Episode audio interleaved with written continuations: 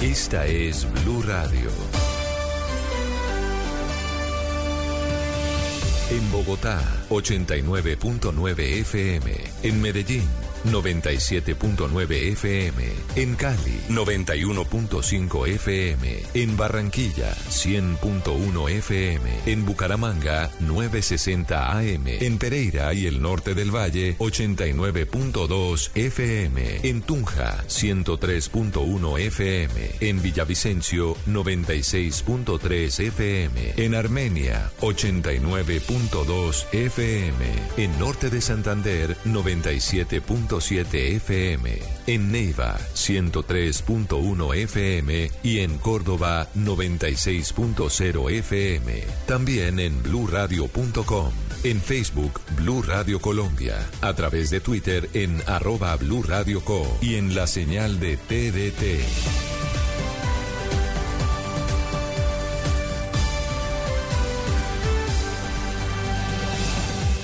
Radio, la alternativa. Seguimos conectados en Mañanas Blue. Desde este momento dirige Camila Zuluaga. Bueno, es martes 2 de enero, pasan 31 minutos luego de las 10 de la mañana y don Oscar Montes, he hecho un playlist el día de hoy con canciones tal vez muy de su época, pero canciones que no pasarán de moda para algunos. Esa sonoridad que nos acompaña de regreso a casa, el retorno a las ciudades luego de unas vacaciones de fin de año, van amenizadas con estos sonidos eh, que uno puede trasladarse. Eh, a ese viaje en carretera por la tarde, anocheciendo, tranquilo, eh, manejando a la velocidad que se debe manejar, infringiendo algún tipo de irregularidad con respecto a la misma. Y por eso esta canción cae perfecto. Es un clásico del señor Gruber Washington Jr., Just the Two of Us.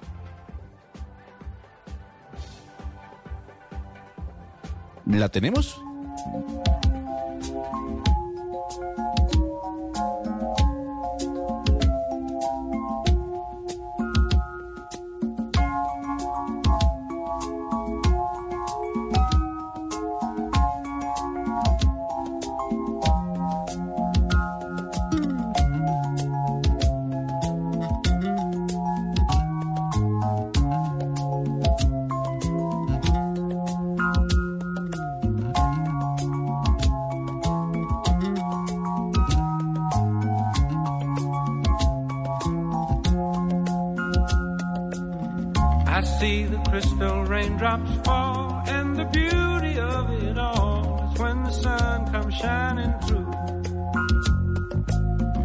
make those rainbows in my mind when I think of you sometime. And I want to spend some time with you, just the two of us.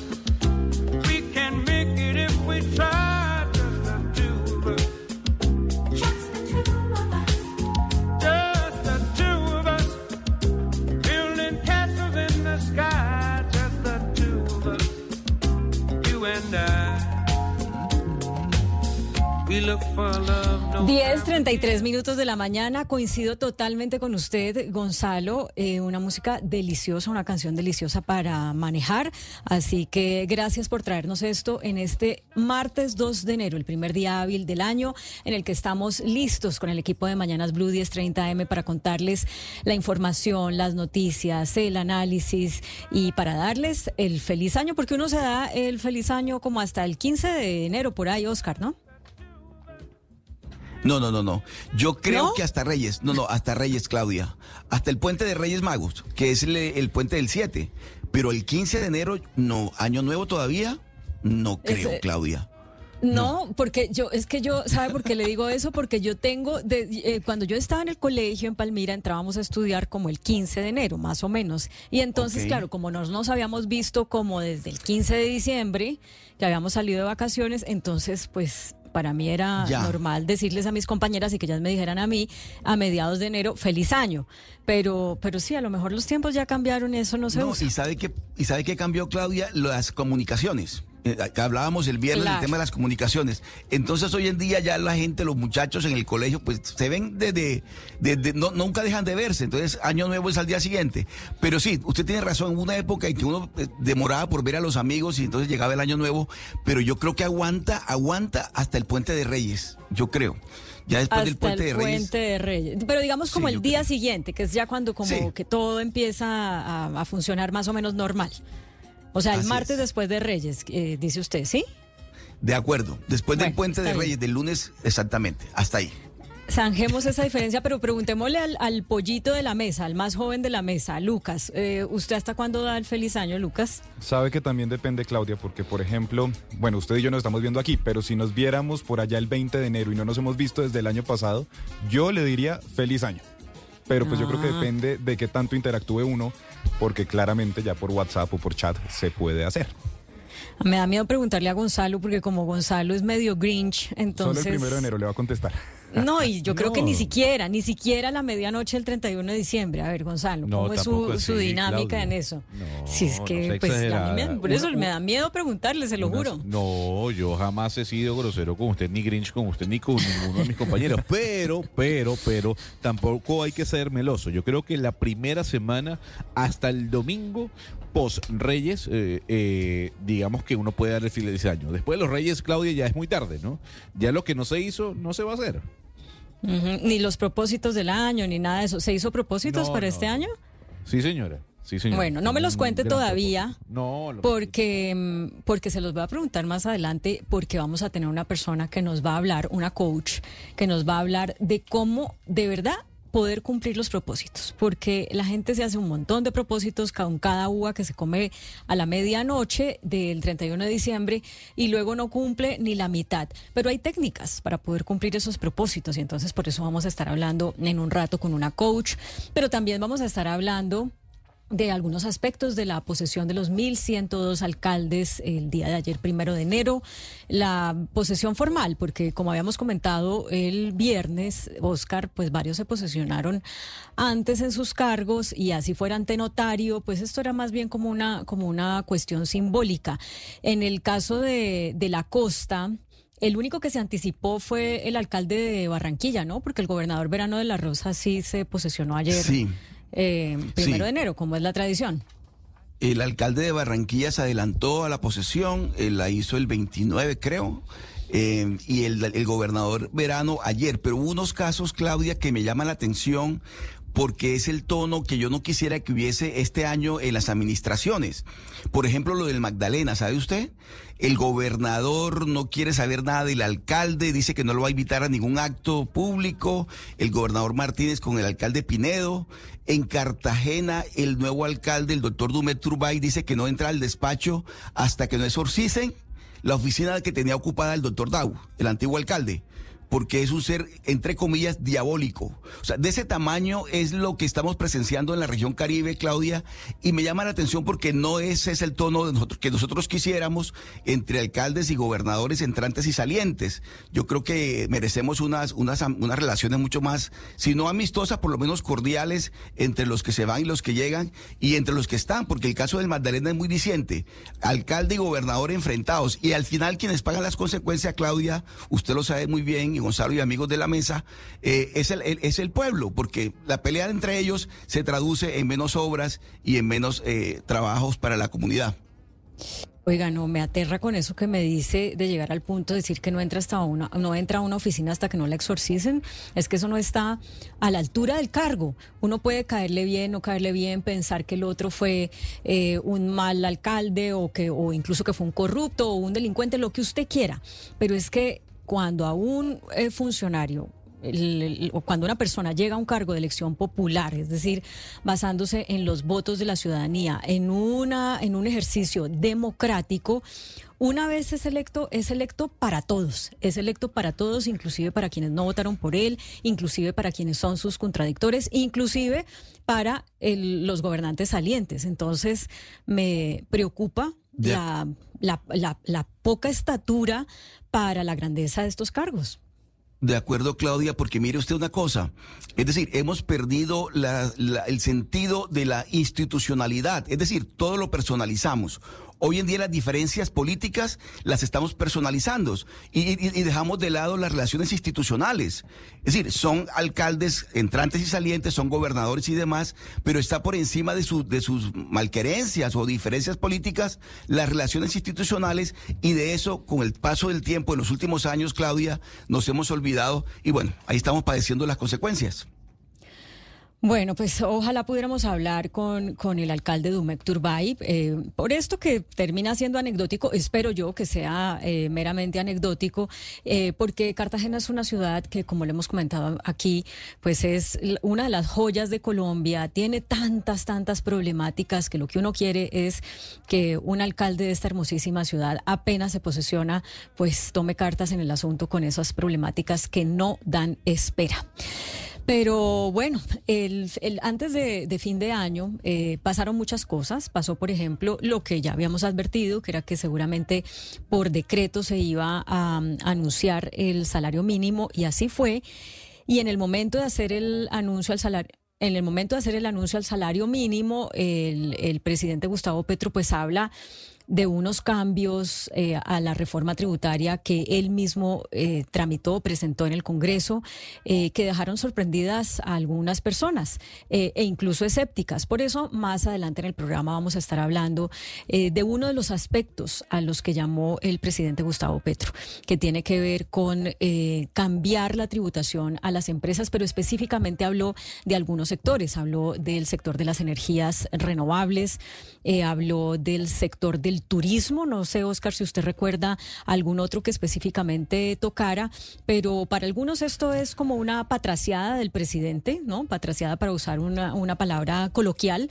Eh, para otros es como pues un contentillo eh, y que, que indica que nada va a pasar. Mire, Claudia, pero además sorpresivo. Y mi caso fue, fue sorpresivo porque lo que el presidente Petro está planteando, según sus términos, es una reforma a la reforma que ya se hizo. O sea, a la reforma tributaria que fue aprobada por el Congreso, que es la que, está, la que se está ejecutando.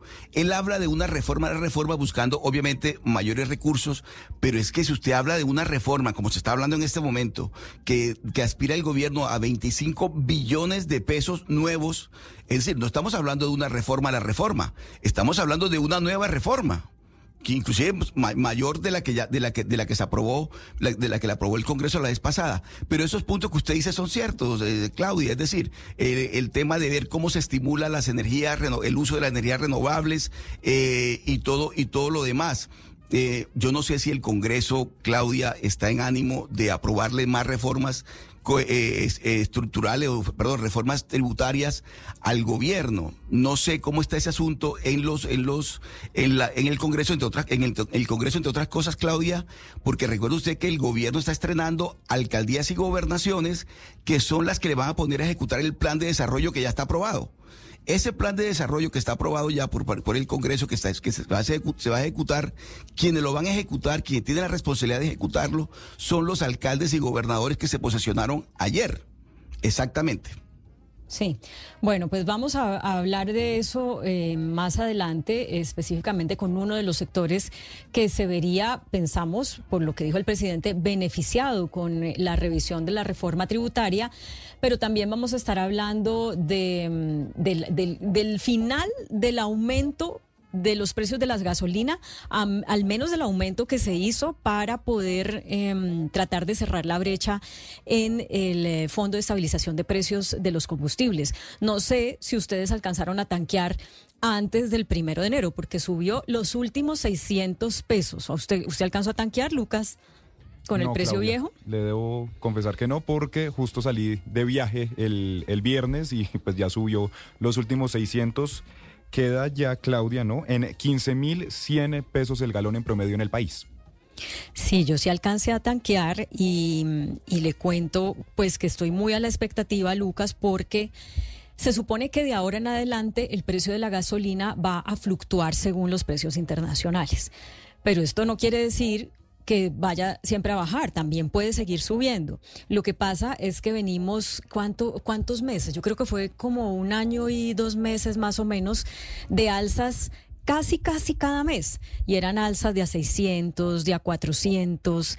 Em, mira, aquí me acuerdo, hubo uno de 400 pesos, em, pero la mayoría de los aumentos fueron de a 600 pesos, con pocas excepciones no hubo, hubo meses en los que no hubo aumento.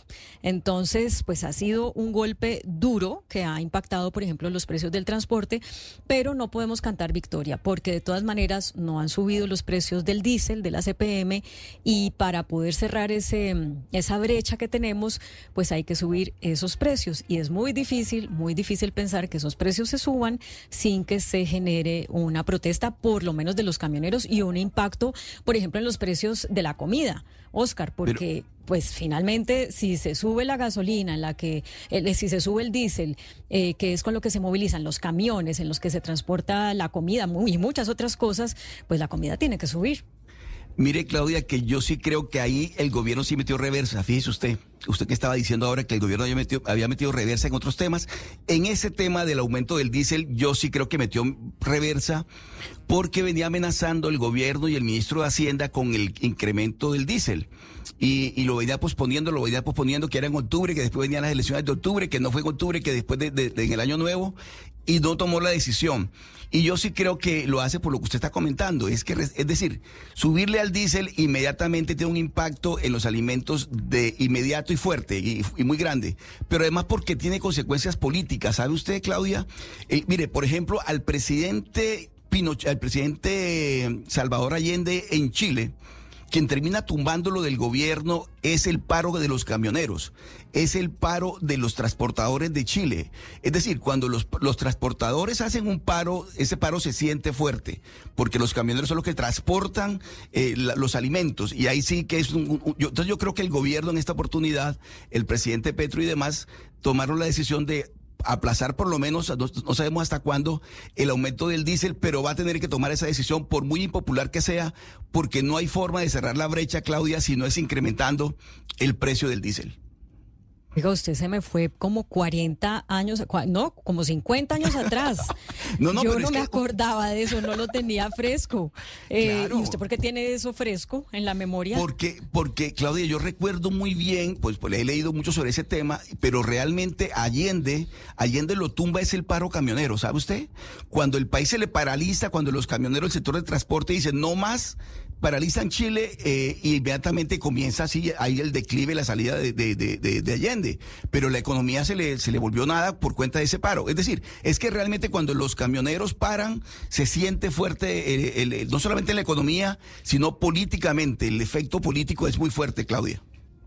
Bueno, no les dé ideas, pero además también contextualicemos que estamos hablando de unos 50 años atrás, los tiempos han cambiado, eh, pero me, llama la atención ese, pues ese recuerdo de la historia que usted nos trae. Pero mire, Volvamos al presente, viajemos al presente y hablemos eh, con Andrés Velasco. Andrés Velasco es el, director del Comité Autónomo de la Regla Fiscal, que es pues esta entidad eh, muy técnica creada hace unos años precisamente como para alertar, ¿no? oiga, no se está cumpliendo la regla fiscal, pilas, es por acá la cosa, hay que aumentar, hay que cerrar el déficit del Fondo de Estabilización de Precios de los Combustibles. Y esto lo vino diciendo el, Comité Autónomo de la Regla Fiscal varias veces durante el año pasado. Y entonces queremos hablar con Andrés Velasco en este 2 de enero, interrumpirle su descanso para preguntarle si al menos en términos del aumento de los precios de la gasolina se cumplió el objetivo trazado o si quedamos en, en deuda. Don Andrés Velasco bienvenido a Mañanas Blue. Gracias por acompañarnos un día como hoy, donde yo sé que la mitad del país sigue descansando.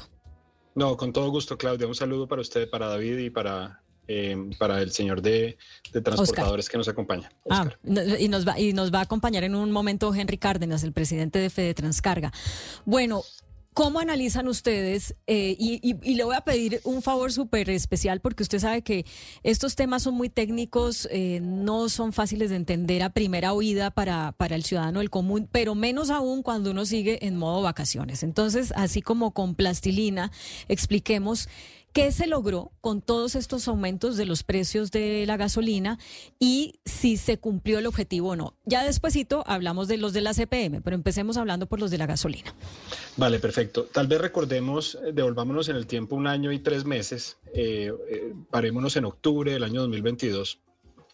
recordemos que en ese momento los precios de los combustibles habían estado relativamente quietos durante casi dos años eh, y, que los factores económicos globales habían hecho que los precios internacionales de los combustibles de ambos, ACPM y gasolina, eh, tuvieran unas alzas gigantescas en la salida de la pandemia. Entonces, cada vez que nosotros íbamos a tanquear, eh, bien sea gasolina o ACPM, nosotros pagábamos y al y, al, y, pagábamos un, un, valor del precio del galón que tiene, digamos, dos componentes. Uno que va al, dueño del combustible, a quien produjo o importó el combustible, y una cantidad de, cosas adicionales, eh, impuestos, tarifas, eh, márgenes de intermediación y de transporte, etcétera. Entonces, cada vez que pagamos un galón, nosotros pagamos un, galón de gasolina eh, como de, supongamos, pongamos un precio de 9 mil pesos en, en, ese momento, tal vez me equivoco en la cifra exacta. Em, la mitad de esos 9 mil pesos iban a remunerar el galón de gasolina eh, o de ACPM y, la otra mitad iba a pagar tarifas. Eh, resulta que en ese momento eh, el precio internacional del combustible era cerca del doble por estas fluctuaciones de los precios internacionales. Entonces, cada vez que nosotros tanqueábamos en octubre del 2022, la nación ponía 4.500 pesos y nosotros ponemos 4.500 pesos para remunerar el, galón de, gasolina de ACPM y de esa forma la nación se iba comprometiendo con los productores y los importadores de combustibles eh, para pagar eh, esos 4.500 pesos más adelante. En el año 2021, esa política, eh, que es la política de estabilización de precios de los combustibles, le representó a las arcas de la nación más o menos 11 billones de pesos, casi 12 billones de pesos. En el año 2022 le representó 36 billones de pesos. Entonces, con las subidas de precio de la gasolina que empezaron en octubre del año 2022 y que, y que al parecer van a continuar en el mes de enero, porque el gobierno ha anunciado un aumento de 600 pesos del galón de gasolina eh, este mes, eh, lo que se ha logrado es cerrar la brecha entre el precio internacional de la gasolina y el precio eh, regulado de la gasolina, de tal forma que el gobierno ya no pone nada. De hecho, según los cálculos del Comité de la Regla Fiscal, eh, el precio regulado eh, va a situarse o ya está situándose por encima del precio internacional. Entonces, eh, de hecho, nosotros estamos aportando, digamos, con una carga que en este, en este contexto se considera una carga parafiscal, ¿cierto? Eh, pero en últimas, lo que, lo que se hizo con ese proceso de aumento del precio de la gasolina el año pasado eh, y este año fue cerrar la brecha entre el precio internacional y este, evitando que se acumulara ese déficit que llegó a ser cuantiosísimo en el año 2022. Ah, bueno, pero mire que me llama la atención lo que usted dice. Con este aumento que empezó a regir ayer, ya el galón de gasolina en Colombia es un poco más alto que el que corresponde al precio internacional. ¿Cuánto más alto, más o menos? Entendiendo, por supuesto, que esto todo se transa en dólares y que y pues que hay fluctuación del dólar. Pues a nosotros nos da que más o menos entre mil y dos mil pesos eh, eh, por galón, más alto. Entonces. Eh, esto es una cosa que el gobierno anunció desde el marco fiscal de mediano plazo, que podía llegar a subir el galón de gasolina un poquito por encima del precio internacional eh, y de esa forma eh, eh, eh, digamos, evitar subidas más altas, o subidas más grandes en el, en el CPM, pero si quiere podemos explicar eso más adelante. Y ya, ya, ya vamos con ese tema de la CPM, porque además ya tenemos conectado a Henry Cárdenas, presidente de Fede Transcarga, y ahorita en un minuto lo voy a saludar, pero antes explíquenos una cosa el mismo gobierno ha dicho, bueno, el que empezó a regir ayer fue el último aumento, digamos así, a la, a la, a la, a la brava, pues. Ahorita el precio del galón de gasolina se va va a fluctuar según los precios internacionales. Si me atengo a eso que usted acaba de explicar, ¿Cuándo deberíamos esperar, y si es que sigue siendo más bajo el precio internacional para ese momento que el de, que el de Colombia, ¿cuándo deberíamos esperar que baje el valor del precio de la gasolina? ¿O ya la, la, idea es como que Colombia se mantenga siempre un poquitico por encima del precio internacional? Entonces, lo que el gobierno anunció es que a partir de, el, año 2024 el precio de la gasolina va a fluctuar con el precio internacional. Nosotros observamos que en este momento estaría un poco por encima, o sea, habría, habría espacio incluso para reducirlo. Sin embargo, el gobierno anunció en el marco fiscal de mediano plazo, eh, que se produce en junio de todos los años, que intencionalmente podía mantener el precio de la gasolina un poco por encima del precio internacional para subsidiar de forma cruzada eh, el déficit que se está generando en el ACPM, en el ACPM que, todavía tiene un precio por debajo del, precio internacional. Eh, Colombia, eh, digamos, para, para cifras, digamos, de servilleta, podemos pensar que Colombia tiene una demanda por gasolina cercana a los 6 millones de galones al día, igual que más o menos la demanda de, ACPM. Entonces, si el precio de la gasolina está un peso por encima del precio internacional, eh, eso quiere decir que el gobierno puede evitar subir un peso el, galón de, ACPM, eh, manteniendo eh, las cuentas equilibradas y sin más déficit. Vale, vale. Oh, em, bueno, Déjeme, mm, ya que usted nos explica eso, es muy pertinente saludar a don Henry Cárdenas, presidente de Fede Transcarga, a ver si nos escucha bien. Don Henry, bienvenido a Mañanas Blue, feliz año. Muy buenos días, eh, Camila, y buenos días a todos los oyentes de Blue Radio. Andrés, buenos días. Bueno, con esto que nos estaba explicando el señor Velasco, uno pues podría pensar que lo que está logrando el gobierno a partir de ahora al mantener el precio de la gasolina de Colombia un poquito más alto que el precio internacional por un tiempo, no sabemos cuánto, es como tener una gabela para que puedan terminar de negociar con los transportadores, como es su caso, el inicio y la frecuencia de aumento al precio de la CPM. Pero déjeme decirle una cosa, el propio ministro de Hacienda había dicho que los precios de la CPM ya para este año iban a empezar a subir y resulta que no se hizo ya un anuncio en ni cómo, ni cuándo, ni dónde. ¿Qué fue lo que pasó que no lograron como por lo menos hacer un pequeñito acuerdo para que ya empiece a regir ese aumento? Bueno, pues mira, en las repetidas eh, reuniones que hemos tenido, acumuladas cinco reuniones con el ministro de Hacienda, en unas mesas técnicas que hemos hecho, eh, diferentes gremios de, transporte, tanto de pasajeros como de carga. Eh, simplemente estábamos mirando las propuestas del mismo ministro de Hacienda, del Ministerio de Hacienda y las propuestas de nosotros como transportadores. Eh, no es que no hayamos llegado a ningún acuerdo, simplemente yo creo que con todo lo que le expusimos al ministro y a todo el equipo, simplemente eh, eh, ellos cayeron en cuenta o caerían en cuenta de que realmente es un perjuicio gravísimo donde empiecen a subir el precio del diésel como lo hicieron con la gasolina. Eh, nosotros veíamos en noticias anteriores en donde si el precio del pasaje de Transmilenio está afectando a los colombianos solo con 150 pesos, ¿cómo será donde subiera el diésel y tendrían que tocar el precio del pasaje por lo menos 500 pesos eh, por trayecto. Entonces, realmente eh, yo creo que el gobierno también está cayendo en cuenta de lo peligroso que es subir de esas maneras exorbitantes eh, el diésel. pienso que ha sido un buen anuncio para el 2024. El mismo presidente lo hace eh, lo hace en la locución del 30 de diciembre y dice, no vamos a tocar el diésel durante este año. Eh, vamos a ver, ojalá eh, lo pueda cumplir, pero pues realmente si lo sube y lo sube como hizo con la gasolina, pues el perjuicio sería grandísimo en la canasta familiar de todos los colombianos. Señor Cárdenas, pero lo que usted me acaba de decir es que el presidente dijo el 30 que no iban a subir el precio de la CPM. Yo no le oí que dijera eso. ¿En dónde lo dijo? ¿En una reunión con ustedes?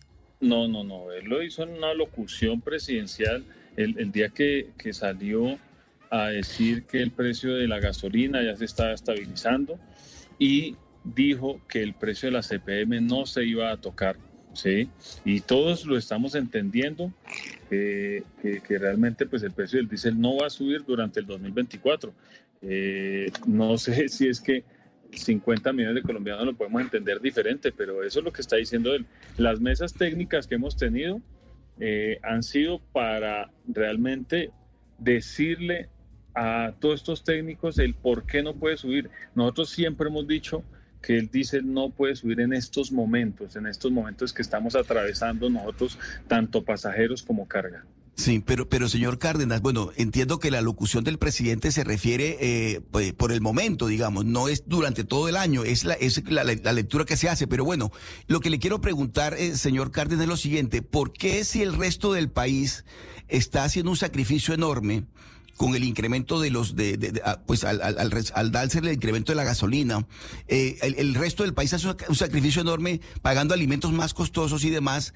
¿Por qué el sector del transporte de ustedes no está dispuesto a hacer también un sacrificio y reconocer que se tiene que subir el precio del, del, diésel y de, las, de la CPM para que la, el, resto del país también no sienta la, fugia de la presión en el precio de la gasolina?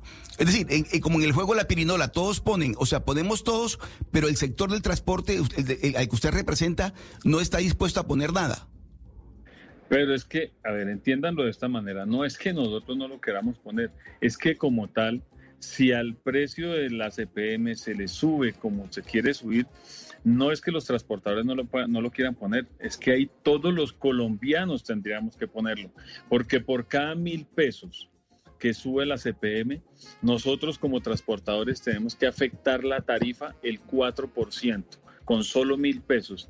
Y asimismo se debería retribuir en toda la canasta familiar, en la industria, tendría que subir todos los precios de la industria y más aún con tres ítems que nos han subido este año, que son los peajes y en donde todavía no es claro si suben dos veces en el año, que fue lo que no subió el año pasado y lo que tiene que subir ahorita. Pero claro, señor Cárdenas, pero pongamos en el puesto, en los zapatos de un colombiano común y corriente, tiene un carro, tiene un empleo, y resulta que todos los meses a ese empleado que no tiene, que no representa el sector del transporte de ustedes, ese empleado que tiene su carro, todos los meses le sube 400, 300, o le subía, ya, ya, ya se estabilizó.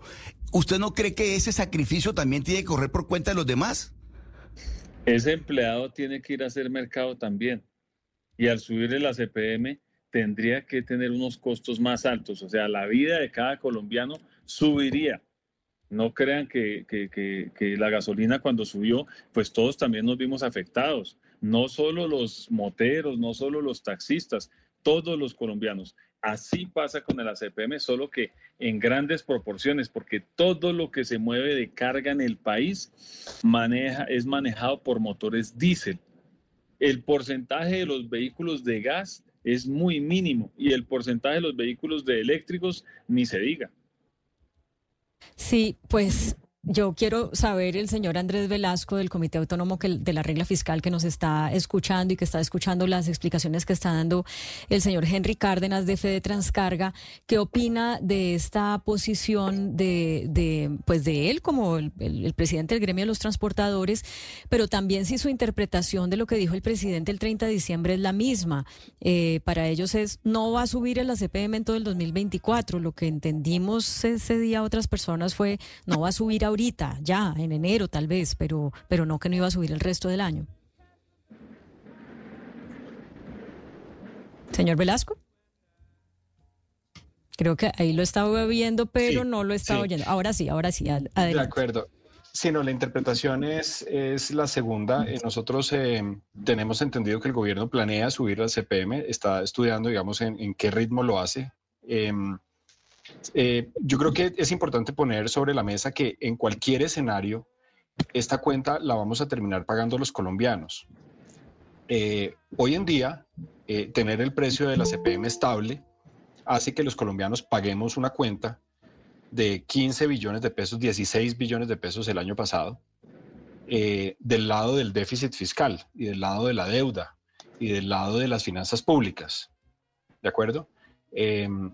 Recordemos que 16 billones de pesos es, es, un poco menos de lo que Colombia como nación se gasta en todas las transferencias sociales. Es, este es, un, este es una, un subsidio que, es, que es, bastante costoso para los colombianos en el sentido en que nosotros nos gastamos en familias en acción, en adulto mayor, en jóvenes en acción, en las transferencias de, de, de los servicios eléctricos, por ejemplo.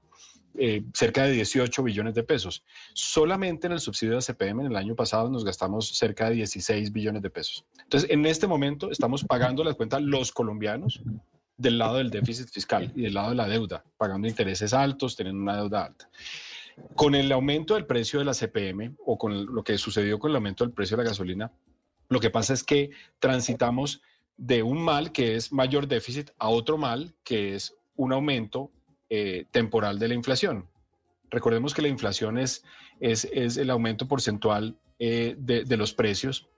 Entonces, en el año 2023, mientras que se dio el aumento de la gasolina, eh, pues observamos que el precio, eso generó inflación en el 2023.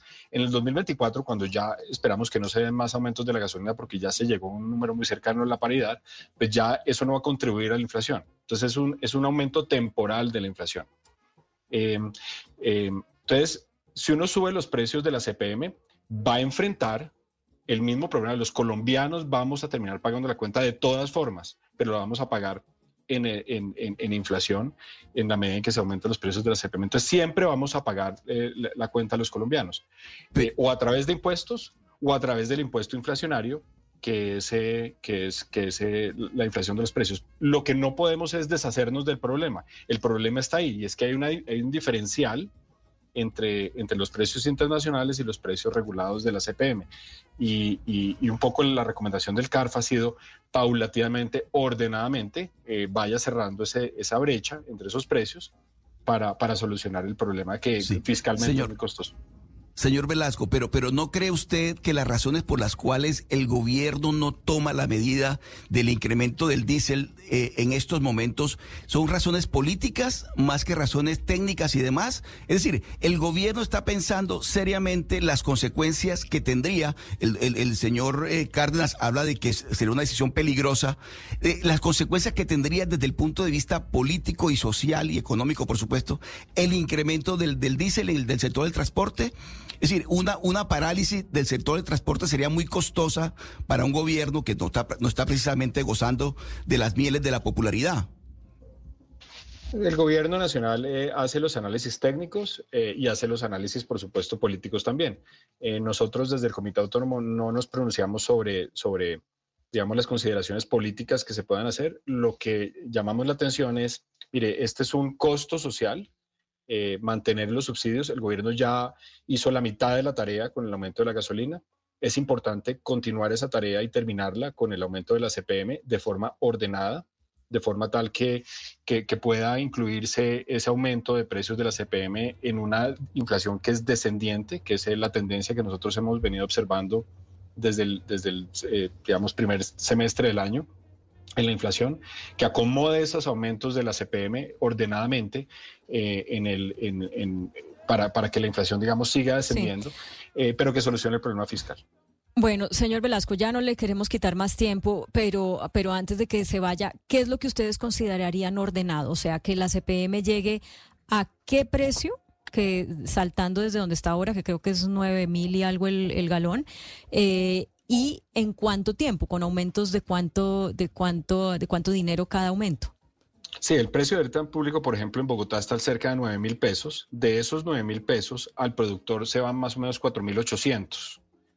Em, eh, ese precio eh, se compara con el precio internacional de 9 mil 800, 9 mil 700 más o menos. Entonces hay una brecha eh, de más o menos 5 mil pesos entre el precio regulado y el precio que está recibiendo el, productor importador de, combustibles. Hay, hay que, eh, eh, desde el punto de vista del CARF, empezar a corregir esa brecha de 5 mil pesos poco a poco. En el caso de la gasolina se hizo con subidas a veces de, 300, a veces de 400, a veces de 600. Ya es el gobierno nacional quien debe entrar a analizar el ritmo al cual eh, puede hacer esos, esos ajustes. Tal vez la buena noticia en este caso es que no hay que subir todos esos 5 mil pesos debido a que del lado de la gasolina, como el precio regulado está por encima del precio internacional, ya hay un colchón de más o menos 2 mil, eh, podría ser incluso cercano a los 3 mil pesos en, algún momento por fluctuaciones del precio internacional o del dólar. Entonces la tarea de la CPM no es tan grande, no es de, de 5 mil pesos, sino que sería de 2.500, 2 mil pesos em, eh, a lo largo del año.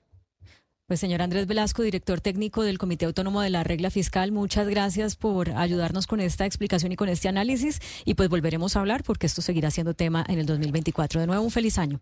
Muchas gracias, un feliz año, saludos a todos.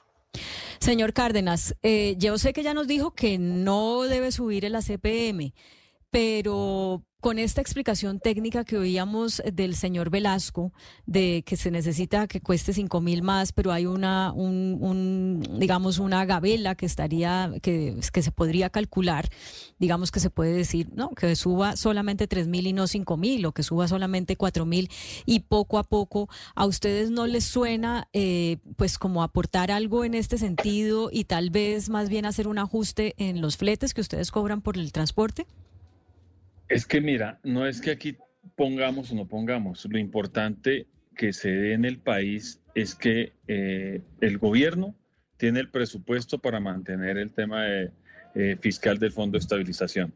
Y lo segundo es que ellos en las mesas técnicas que tenemos nos explicaban que todo este dinero que deja de entrar por el tema de la CPM, simplemente es que lo necesitan para las grandes obras sociales o promesas de gobierno que hizo el presidente Petro, a lo que nosotros como transportadores y yo creería que como colombianos no estamos de acuerdo porque todos esos eh, beneficios que le han dado o que le, y que le quieren seguir dando a, digamos, a los que no quieren trabajar en el país, a la final es un perjuicio porque incentivamos el no trabajo y por el contrario, nosotros tenemos que incentivar como colombianos el trabajo en nuestro país y que ningún colombiano y obviamente ningún extranjero viva del mismo gobierno donde nosotros como transportadores y como colombianos estamos aportando un subsidio adicional. A eso es a lo que no vamos nosotros. Nosotros sabemos que el gobierno puede seguir sosteniendo este precio y lo único que necesitamos es que el presidente nos cumpla lo que dijo. Obviamente seguiremos en las mesas de negociación y miraremos qué tenemos que hacer para llegar a algo que lo hemos denominado en Unidos el precio Colombia. A eso es a lo que tenemos que llegar, porque si nosotros somos productores de petróleo, porque nuestro país, aunque solo saque hoy 750, 780 mil barriles diarios, aunque solo saquemos este, este petróleo diario, nosotros somos productores de petróleo. Y adicional a eso, tenemos dos refinerías que tenemos, una en Barranca Bermeja y la otra en Cartagena. Y esas refinerías, el 95% del diésel que, que utilizamos nosotros es hecho en Colombia y el 5% que toca importar se va para parte de la industria. Entonces, no vemos por qué tenemos que pagar más. Esa es la discusión que tenemos en esas mesas técnicas, pero lo que nosotros necesitamos es que la gente trabaje y que no espere subsidios en donde perjudique el resto de 50 millones de colombianos. Sí, señor Cárdenas, no sube de momento el ACPM, pero sí suben los peajes. Ya está firmado el decreto que desde enero aumenta exactamente el 13.12%, que es lo que corresponde al IPC de 2022, y en la segunda mitad del año subiría lo correspondiente al IPC de 2023. ¿Cómo ven ustedes los transportadores estos dos aumentos? Pues por eso mismo no queremos tocar el ACPM, porque estos dos aumentos significaría el 24% en nuestros costos adicional. Aparte de eso, tenemos el tema del salario mínimo, en donde también subió. Y si vamos a ver, todas las empresas hoy, todos los proveedores de nosotros, repuestos, eh, llantas y todo lo que necesitamos día a día, también están subiendo las tarifas precisamente por el salario mínimo y precisamente porque hoy eh, el 2024 pues aumentan sus costos. Por eso no queremos que suba eh, el ACPM. Pues realmente vemos que tenemos un acumulado de peajes.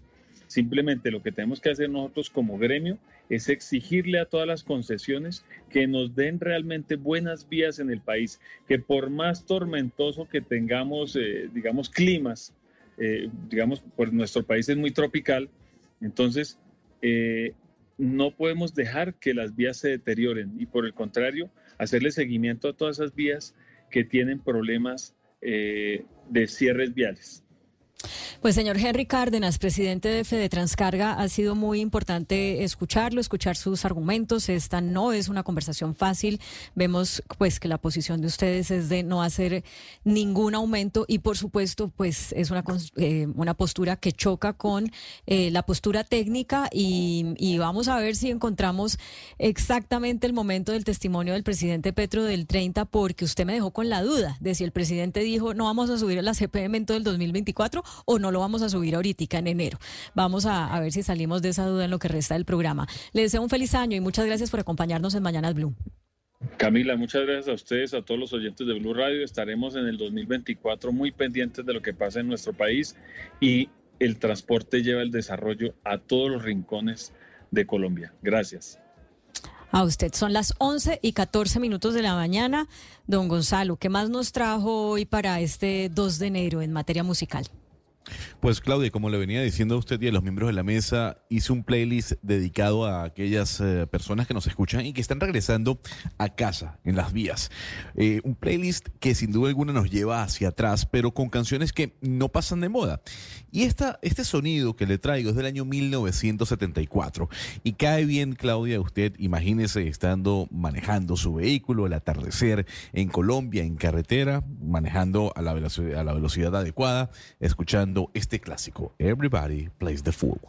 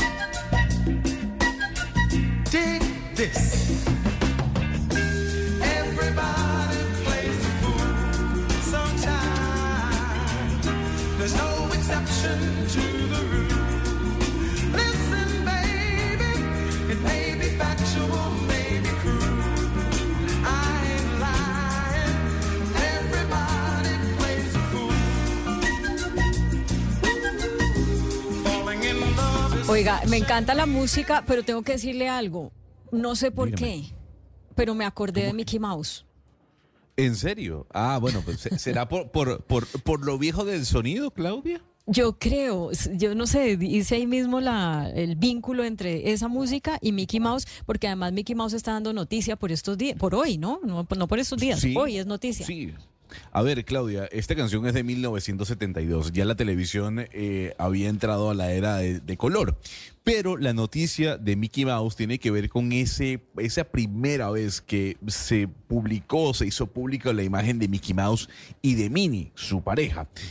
Fue hace ya 95 años, Claudia. 95 años cuando por primera vez en un corto llamado Steamboat Willie aparece la imagen del ratón Mickey Mouse. Y con él también aparecía la imagen de la ratona Minnie Mouse. Eh, de alguna u otra manera, hay una, hay una ley en los Estados Unidos, eh, Claudia, que le permite a imágenes, a sonidos, pasar a ser dominio público después de un tiempo. En este caso pasaron 95 años. La, la, animación es del año 1928. Claudia muestra las primeras versiones del ratón de Walt Disney. A ver, es importante destacar, el dominio público en Estados Unidos, ¿de qué se trata? Pues de que no hay ningún tipo de restricción sobre el uso del, muñeco Mickey Mouse para nuevas versiones de películas, de videojuegos. No hay un derecho de autor sobre las em, acomodaciones que se le puede dar a este personaje. Eso sí, hay que decir, únicamente rige el dominio público sobre ese Mickey y esa Mini de, 1990, de 1928 que apareció en dicho corto Steamboat Willie. Pero un momentico, es que yo no logro identificar la diferencia. La imagen que estamos viendo en este momento en nuestros canales de Facebook y YouTube es la vieja, la, la que ya Esa se es- quedó sin es- derechos. Exactamente, exactamente. Digamos, esa imagen que estamos viendo en este momento es la imagen que tendrá eh, el uso de dominio público para quien desee utilizar en los Estados Unidos, valga la redundancia, a Mickey Mouse. Pero usted sabe que Mickey Mouse, así como otros grandes personajes, han ido evolucionando con el tiempo. Por ejemplo, pasó con los Looney Tunes y Bugs Bunny, o- y, y ha pasado con una gran cantidad de personajes de dibujos animados. Las demás versiones de Mickey Mouse, las más modernas, del 70, del 80, del 90, las actuales, no van a poder ser utilizadas, sobre todo las imágenes de Mickey Mouse a color. ¿Usted recuerda Fantasía? ¿Usted vio esa película, Claudia? Ay, no me acuerdo. Pero No venga, es que hemos, es- hemos estado mostrando dos pantallazos. Una está eh, Mickey con, yo no sé si esa es Minnie, no me parece, está como con Mickey con Mickey, como dos Mickeys. Ahí están Y los hay dos, una Claudia. El Mickey actual Ahí están los dos. con el Mickey Ah. actual que ya es del dominio público. exactamente. Ahí puede O sea, el que tiene varios. los calzones de color rojo, ese es el actual. Es- Ese no lo puede usar. Exactamente. No lo puede Pero utilizar. yo no le veo la utilizar- diferencia. ¿Cuál es la ah, diferencia? no, pero es que, mire, los calzones son rojos y los, el otro es blanco. Mire los ojos del primer Mickey. Mire las orejas uh, más ovaladas, las del nuevo Mickey y las del viejo Mickey son más circulares. Eh, Mickey tenía un sombrerito en la cabeza, eh, cual marinerito, porque, repito, en ese primer eh, corto él estaba como conduciendo o, eh, un barco. De alguna u otra manera. Y era ese más es el gordito. Que usted puede. Era un poquito más gordito. Ahí está, tiene un sombrerito para los oyentes que nos están viendo a través de YouTube. Tiene un sombrerito, eh, las orejas son más circulares, el pantalón es blanco, toda la caricatura en sí es blanco y negro. Gonzalo, Hay diferentes versiones de Mickey, eh, sobre Yo todo las más quería oír que a Oscar. sí. Dígame. Pero, pero venga, Gonzalo, lo- los derechos que van a ser públicos son los del personaje del 28, nada más, de Sí, señora. 1928. Sí, señor. De Sí, todos señor. los demás, Mickey, nada, no, no se puede. Solo se Nada, dispone de ese cero. personaje.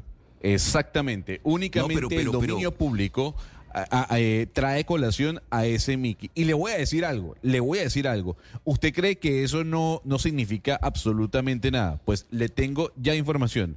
Es que ya lanzaron un videojuego y están trabajando en ello para que sea público y no su versión beta, en donde Mickey va matando a gente, ¿no? El señor con un Ay, hacha va matando gente Ahí y se no pasa tengo. absolutamente Véalo, nada. Gonzalo. Pero un Ajá, ahí momento. está. Este es Dígame. el, o sea, este es un video, eh, la imagen de Mickey usada en un videojuego, la imagen ya liberada de derechos de Mickey. Y lo único que yo le veo de Mickey con lo que usted nos acaba de explicar es que tiene como ese sombrerito eh, de copa larga, de copa alta. Pero de resto eso es como un, pues como un ratón muy, muy feo y muy miedoso. O sea, uno ve esto y se supone que uno dice, ay, este es el Mickey de 1928. ¿O, o Pues, qué? a ver, usted puede modificarlo. Es que el dominio público le da la posibilidad a usted de poder modificarlo. Y, el, y que sin que Disney pueda demandarlo a usted por dicha modificación. Pero Lucas, usted lo ve, Claudia, usted lo ve, es, es idéntico. Eh, el pantalón es color blanco, con los dos botones blancos, eh, las orejas redondas, el sombrerito que lo acompaña, al igual que los ojos, la cara, que es muy diferente al Sí, Mickey sí, que pero- vemos en la pero- actualidad. pero Eh, todo- pero ya, ya hay modificaciones. Sí, pero un Mickey asesino, o sea, eso sí no, no, no le cabe en la cabeza a nadie, pues, por más que tenga los derechos y que se pierdan Bueno, los derechos pero, de, los, de señor. Disney del 28, pero un Mickey asesino, yo que haga todo, no, no, no Pero me lo le voy a decir, así. a ver, a ver, es que podemos poner, eh, ponemos eh, eh, entrar en el departamento de juzgamientos si nos gusta o no el uso que le vayan a dar a esta imagen de Mickey. Lo cierto del caso es que Disney no puede demandar a la persona o a la empresa que haga la versión de un Mickey asesino porque ya esa imagen es de dominio público. O sea, no hay ningún tipo Oiga, de no. derecho que rija sobre Disney. No, terrible. Me, me parece muy complicado eso porque no es que sea un muñeco pues muy, muy diferente al, al que no ha perdido derechos, ¿no? Pues uno lo ve y dice, pues sí, es como un Mickey Mouse y, la gente, eh, y además si esta noticia pasa hoy donde mucha gente está medio desconectada de la actualidad, pues la gente a lo mejor no se va a enterar de que esto es el muñeco original y que ya no hay derechos y que esto no lo hace Disney, entonces la gente va a empezar a pensar, uy, Disney, ¿por qué eh, hace un Mickey Mouse asesino o por qué hace un Mickey Mouse malo? Eh, es complicado, ¿no? Lo, que pasa es que yo, no sé, Lucas y Claudia, fíjese si, si en el equipo de video puede poner el Mickey Mouse de fantasía, que fue el Mickey Mouse de los 90, que, que sin duda alguna fue uno de los más famosos, en donde hay una gran diferencia entre dicho personaje con el primero que surgió en 1928. la diferencia es notoria. Eh, y ahí es donde recae el hecho del asunto de los derechos de autor de Disney sobre el personaje más famoso que ha creado. Bueno, yo no sé. Pues si yo fuera la dueña de Disney no me parecería tan tan interesante esta noticia, tan positiva esta noticia, pero seguramente la gente que es experta en hacer sonar la máquina registradora pues ya tendrá un montón de ideas de negocio en su cabeza porque definitivamente pues este es un ícono de la cultura popular no solo de los Estados Unidos sino del mundo entero. Así que lo único que me preocupa es para los niños chiquitos y le pregunto a Lucas porque ya no es un niño, pero es el más joven de la mesa, imagínese usted chiquitico, si le gustaba Mickey Mouse, y se lo pregunto porque además la fiesta de primer año de mi hijo, que es contemporáneo suyo, fue de Mickey porque a él le gustaba Mickey. Si él encuentra por allá en un, en, pues, un niño chiquito, ¿no? Encuentra en un videojuego un Mickey todo miedoso como ese que pasamos del videojuego, pues de pronto empieza a cambiar la percepción de esta generación sobre, sobre Mickey Mouse y por ahí derecho sobre Disney. Sabe a mí que me parece, Claudia, no sé si algún momento usted ha tenido la oportunidad de ir a Disney, utilizan muchísimo la silueta, que es como ese círculo con las dos orejitas, y si usted ve la silueta, sin ver, digamos, los colores, el rojo, el amarillo, pues la verdad la silueta es muy parecida. Y digamos que por ese lado también puede ser, obviamente no me parece chévere el juego, y ahí Disney va a tener problemas porque, pues claramente si hay un parecido, quítele los colores y uno sabe que es Mickey que recordemos que, si no me equivoco, el año pasado también otro personaje entró a dominio público, Winnie the Pooh. E hicieron una película de Winnie the Pooh asesino, como un asesino serial. Y le voy a decir algo que en la taquilla le fue muy bien, Claudia. O sea, Winnie the Pooh como personaje pasó a tener dominio público, su primera versión, y lo que hicieron fue hacer una película de terror en donde el señor Winnie the Pooh era un asesino en serie y le fue bien en taquilla. Lo que pasa es que la verdad es que hay público para todos los gustos, ¿no? Por más que a uno le parezca eh, estrambótico y aterrador, pues hay gente que, lo, que le encanta y que lo celebra y que además gasta plata en lo que eso implique. ¿Qué vamos a hacer, Oscar? Son los tiempos que estamos viviendo y con eso nos toca, eso es lo que hay. Sí, sí, sí, pero no estamos preparados para eso, Claudia. No estamos preparados para Usted quiere su Mickey chévere, amoroso, tierno. Claro, claro, con el que crecimos, o sea, el que nos hizo felices tanto tiempo. sí, sí. sí y oiga, y Mini, a todas estas, Mini también tiene la misma edad porque ella no pierde, porque el dibujo de Mini original no pierde derechos. No, también, también pierde ah, derechos. Ah, también. Ambos, sí, ambos dos. Ah, ambos dos de 1928 que aparecían en ese corto.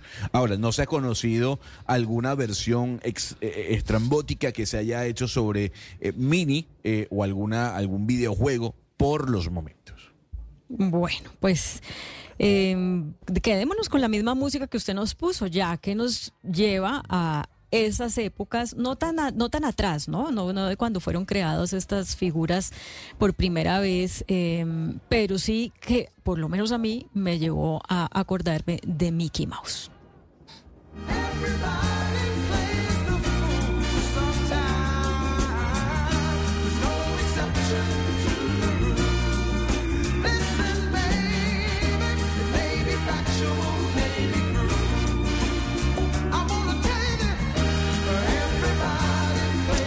Bueno, yo es que no me gusta quedarme con la duda de nada, Oscar. Y entonces por eso nuestro equipo de producción rápidamente eh, cortó el pedacito del testimonio de la, de la alocución que hizo el presidente Gustavo Petro el 30, el sábado 30, en la que habló de muchas cosas, entre ellas del aumento del precio de la gasolina y del no aumento del precio de la CPM. La pregunta es, la pregunta para todos, vamos a oírla y después la respondemos, es, el presidente dijo, no va a subir el precio de la CPM en ningún momento en 2024 o dijo, no lo vamos a subir eh, ahorita. Vamos a oírlo. No habrá perjuicio a camioneros y transporte público en tanto mantendremos los subsidios en el ACPM. Pero promoveremos una política de transformación de la energía a fuentes más limpias Para ello es indispensable regular las tarifas de energía eléctrica, quitando los componentes especulativos de la fórmula tarifaria. Tal indicación se ha trasladado a la CREC, que trabaja en este objetivo. Bueno, ¿resolvió la pregunta que le, que le hice, Oscar, o no? No, Claudia, yo pienso igual que usted, es que el presidente tiene una forma de hablar que él no es o sea, él no es claro. O sea, él dice, no habrá, y cuando comienza a dar la explicación, genera la duda. Si uno, como el señor Cárdenas dice, es que el presidente dijo que no va a haber el aumento durante todo el año. Si uno lo escucha así, está pensando como el señor Cárdenas. Pero luego, cuando él comienza a dar la explicación, yo sí creo que se está refiriendo al momento. O sea, no, no habrá aumento de la gasol, del, del diésel por el momento yo pienso igual que usted. Yo entendí igual que usted la locución del presidente. Bueno, yo le voy a leer algo que está además en la página de internet de RTBC, que es la Radio Nacional de Colombia, o sea, esto es la televisión pública, ¿cierto? Titular del martes 26 de diciembre, o sea, de hace una semana.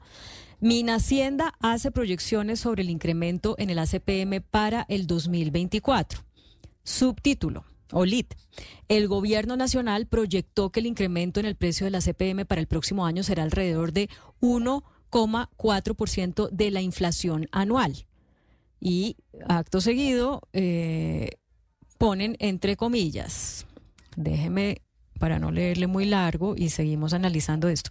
En el entre comillas, ¿no? En el caso del diésel, el impacto en el índice del consumidor es indirecto porque a donde entra es a la canasta de precios de los medios de transporte, es decir, donde se refleja es en el índice de precios al productor y se encuentra finalmente que la expectativa es que mientras la gasolina sube 1,9%, la inflación anual, el diésel subirá 1,4%. Bueno, más y más y más cosas que dijo el ministro, pero en resumidas cuentas, lo que el ministro dijo hace una semana es que sí se va a tener, eh, sí va a haber un aumento en el precio de la CPM teniendo como referencia la cifra de inflación del año 2023. Entonces, eh, no sabemos en qué quedamos. Vamos a ver, mm. cuando ya empiece el año en forma, qué es lo que va a pasar. No, es una, es una decisión política sin duda alguna, Claudia, y yo me ratifico en eso. Es decir, no hay razones técnicas para que el gobierno decida no incrementar el, el, diésel. Lo hace por razones políticas, porque sabe el costo político que eso genera, pero además porque es que ya, ya con, como se estabiliza el, incremento de la gasolina, sigue, sigue, sigue faltando el tema del, del diésel. O sea, yo sí creo que el gobierno en pues. algún momento lo va a tener que hacer. Bueno, pues aquí un analista de cabecera que tenemos nos dice, lo que va a suceder es que va a haber aumento, pero no se va a acabar el subsidio de todo, es decir, del todo, es decir, va a seguir una parte subsidiada, porque el subsidio que tiene actualmente la CPM es muy superior a la inflación. Es decir, el ministro de Hacienda lo que está diciendo es va a subir el precio de la CPM en función de la inflación del 2023, eh, pero eso no quiere decir que va a dejar de ser totalmente subsidiado el ACPM en Colombia. Vamos a ver, vamos a ver. En todo caso, eh, pues ahí está. Es una de las noticias de mm, el comienzo de este 2024. Para los que no tanquearon antes, pues ya les tocó pagar la gasolina 600 pesos más más costosa y el ACPM si sigue exactamente igual. Vamos a hacer una breve pausa, 11.31 de la mañana, ya volvemos. También es para los que viven en modo streaming, conectados sin límites, diversos, flexibles. Crecimos para escuchar la opinión, la noticia y el entretenimiento con rigor periodístico, donde y cuando quiera. Además de sintonizar Blue en la señal de radio, también puede encontrarnos desde su celular, tablet y computadora con conexión a Internet. Súmese a los casi 4 millones de personas en el mundo que hoy están en modo Blue vía streaming desde nuestras redes sociales, bluradio.com y Blue Blue, más que radio. Fin de 2023, comienzo 2024. Blue Radio presenta en las tardes un especial musical con clásicos, éxitos e historias con la compañía del gato. La hora del gato. En esta temporada de vacaciones de 4 a 7 pm. La hora del gato. con Humberto Rodríguez, solo por Blue Radio y bluradio.com, la alternativa.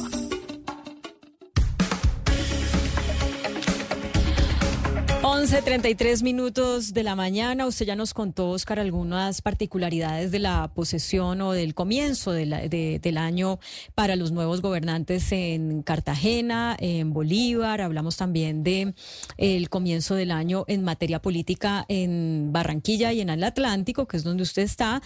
Pero hablemos también de lo que fue la posesión tanto del alcalde de Medellín como del gobernador de Antioquia.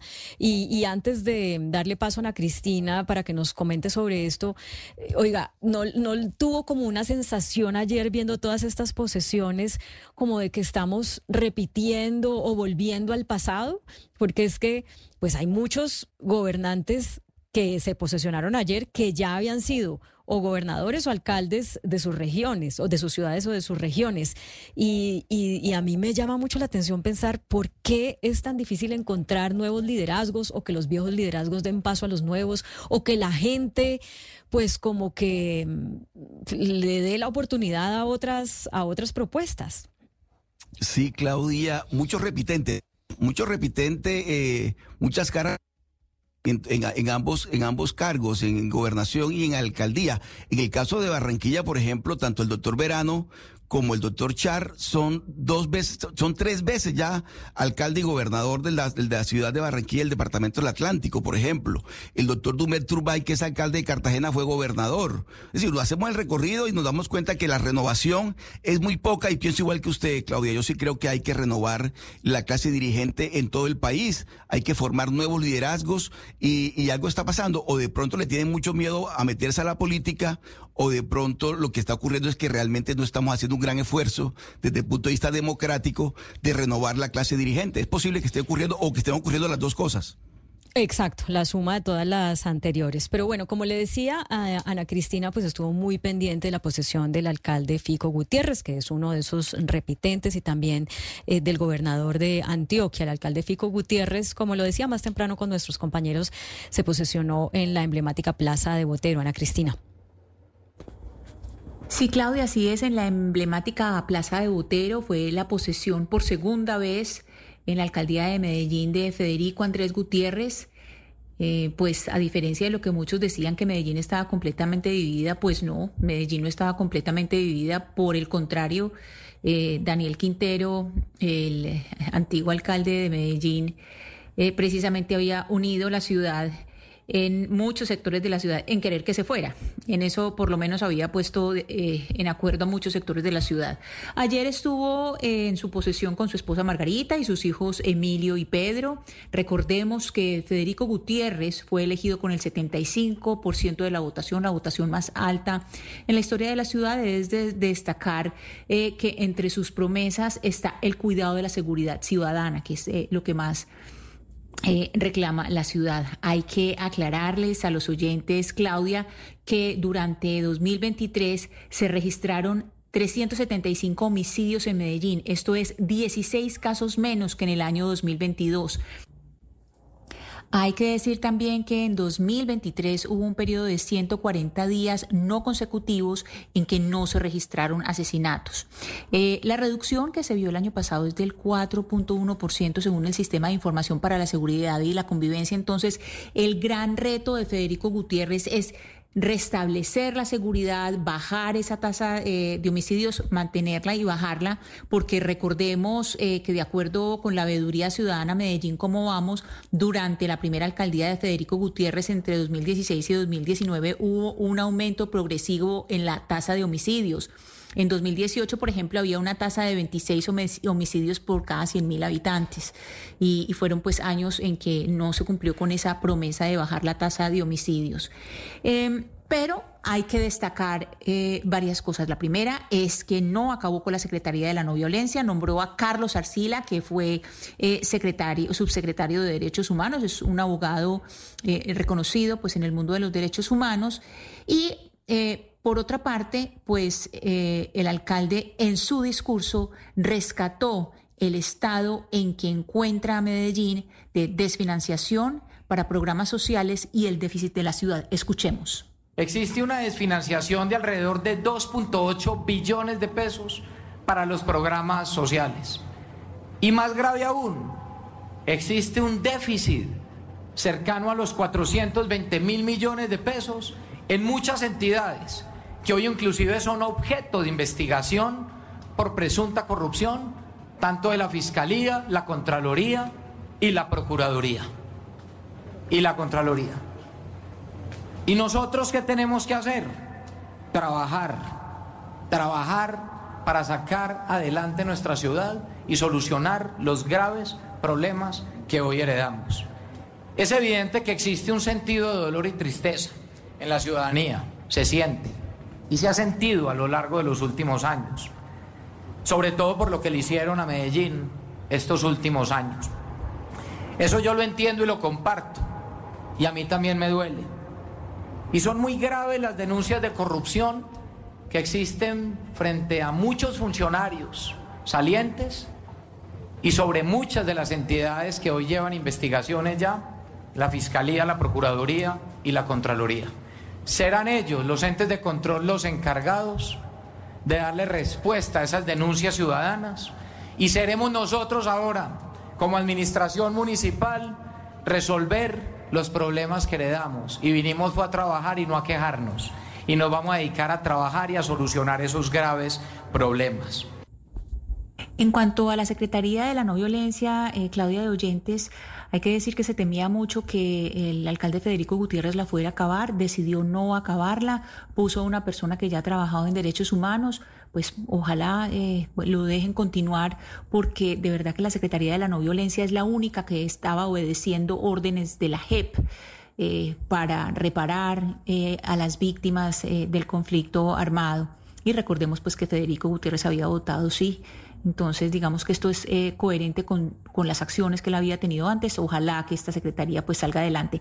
Y en cuanto al nuevo gobernador de Antioquia, él muy temprano el día de ayer fue a misa con su familia y después se dirigió al municipio de Cisneros, un municipio histórico pues por el, eh, el ferrocarril de Antioquia, es, un municipio pues muy visitado, muy hermoso, y allá dio un discurso en el que lanzó unas durísimas críticas al gobierno de Gustavo Petro sobre los anuncios que se hicieron en cuanto a infraestructura en Antioquia. Oigamos lo que dijo el nuevo gobernador del Centro Democrático, Andrés Julián Rendón. El gobierno nacional, movido por lo que parecieran ser temas ideológicos, ha anunciado su negativa de financiar lo que falta en las autopistas de la montaña. Esto a sabiendas que son el camino más corto para conectar el sur-occidente del país con el Caribe en nuestro mar. Argumentan que carecen de los 3 billones que se necesitan. Sin embargo, ningún gobierno central ha tenido tanta plata como este. Pediremos al Congreso, en sintonía con nuestra bancada parlamentaria, que modifique la ley de concesiones para que se adicionen los contratos vigentes y futuros hasta en un 50% del tiempo. Hoy tienen una restricción del 20%. Alargar el tiempo permitiría su cierre financiero sin poner un solo peso del presupuesto general de la nación. También, en medio de tanta incertidumbre, la, la misma que día a día exacerba el gobierno nacional, posibilitaría una mejor institucional para las concesiones más parecido al de otras latitudes con tiempos de explotación de las mismas hasta de 50 años. Muchas trabas se han puesto en el desarrollo de este extraordinario megaplan vial. Mi tarea será sin quejas, más bien con acciones, creatividad y audacia para superar los problemas. Así es, eh, Claudia, compañeros de mesa y oyentes como Antioquia y Medellín arrancan el año 2024 con eh, dos gobiernos eh, de derecha eh, ambos con una eh, votación nutrida, sobre todo pues la de Federico Gutiérrez fue eh, una votación bastante nutrida. Los esperan retos muy grandes y uno de los pues, desafíos más grandes es hacer coordinación con el gobierno nacional para la paz total, para ver qué vamos a hacer en los territorios, en las regiones, para poder eh, poner de acuerdo a gobernadores, alcaldes y al presidente Petro en este gran proyecto que es eh, traer la paz a Colombia. Ana Cristina, muchísimas gracias. Pues es Oscar el análisis de Ana Cristina sobre eh, los discursos, el énfasis que pusieron en determinados temas tanto el gobernador como el alcalde y en eh, pues una mm, un ambiente de unidad que hay, eh, sobre todo, no, no sé a favor de qué, pero sí o, no es que no sepa, pero digamos, más a favor de qué, más que a favor de qué, en contra de lo que venía, al menos en materia de, de la alcaldía de Medellín. Sí, pero mire Claudia que yo creo que el gran reto, el gran reto que tienen las administraciones eh, regionales, tanto, tanto municipales como departamentales, es su relación con el gobierno nacional. Es decir, de qué manera se va a dar esa interacción entre las regiones y el gobierno nacional. No solamente el caso de Medellín, que, que, ya quedó planteado, sabemos el pensamiento del doctor Fico Gutiérrez, igual pasa con el señor gobernador de Antioquia, igual pasa con el Atlántico, con Barranquilla, por ejemplo, que durante tanto tiempo han tenido, han tenido con el gobierno nacional unas relaciones muy cordiales, muy armónicas. Eh, estamos en presencia de un gobierno distinto, un gobierno de izquierda con unas administraciones que no son ideológicamente muy afines. De tal manera, Claudia, que si usted me pregunta a mí cuál es el gran reto que hay para estas administraciones en todo el país, en todo el país es su, su relación con el gobierno nacional. ¿Cómo se va a dar esa relación? Porque entre otras cosas, yo reitero, Claudia, ese plan de desarrollo ambicioso que fue aprobado se va a desarrollar en las regiones y por eso se requiere de una relación institucional, no personal, entre gobernadores, alcaldes y presidencia de la República. Bueno, pues así están las cosas por ahora. Al comenzar el año 2 de enero, 11:44, Gonzalo, ¿por qué no nos pone algo para poder hablar del tema que ya anticipábamos hace un rato? Y es cómo lograr cumplir los propósitos que usted y todos nos hicimos a la medianoche del 31 de diciembre para el 2024. Ambiéntenos pues, esto porque hay que, hay, pues, esto tiene que ser tranquilito. Sí, le voy a decir algo. Mientras eh, iba de regreso o venía de regreso a la ciudad de Panamá en la carretera, desde las playas del Pacífico, iba escuchando esta canción, ¿no? Eh, iba escuchando la canción mientras veía el atardecer y pensaba en lo que tenía que hacer con miras a este año. ¿Qué tenía que cambiar? ¿Cuáles eran mis propósitos? Y en el año 2023, eh, Bobby Catwell nos dejó, Claudia. Fue un, referente dentro del jazz, dentro del soul, a nivel global. Y esta canción es muy, pero famosa. Estoy seguro que usted reconoce la sonoridad.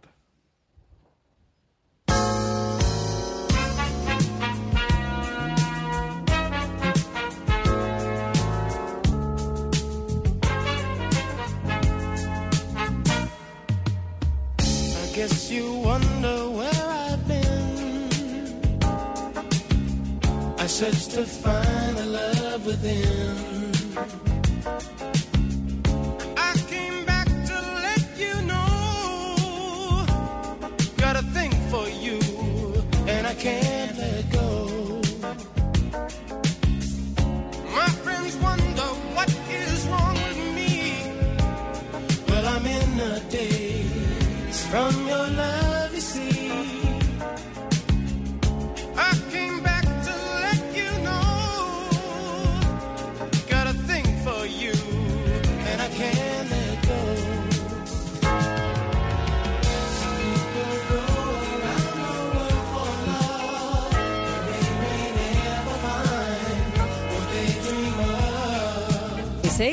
Me, parece muy apropiada la canción para lo que vamos a hablar ahora con nuestra invitada, a quien saluda en este momento, Lina Parada. Ella es psicóloga, es coach, es consultora en programas de bienestar integral y es conferencista. Señora Lina Parada, psicóloga Lina Parada, bienvenida a Mañanas Blue. Hola, muy buen día para todos, Claudia. Encantada de estar aquí en este inicio del año lleno de nuevos propósitos en territorio y también en las ciudades. Bueno, yo eh, pienso que la mayoría de la gente hace unos propósitos al comenzar el año y mucha gente al décimo día del mes eh, de enero dice mm, no empecé la dieta, no he logrado levantarme más temprano, eh, no he logrado bajarle al azúcar y un montón de cosas y entonces ya echa los propósitos del 31 de diciembre en el cajón del olvido y así se le va el año. Usted desde su experiencia, ¿qué ha desarrollado para ayudarle a la gente a que no, a que insista, a que, a que sea persistente, a que logre lo que se propuso? Hay toda una ruta Claudia, que, que si seguimos esos propósitos de inicio del año se van a sostener a lo largo de todo 2024 y tiene que ver con un proceso de autoconocimiento. Si yo me reconozco como una persona impulsiva, que necesito la gratificación inmediata, necesito trabajar en eso específicamente para que pueda lograr y alcanzar los objetivos.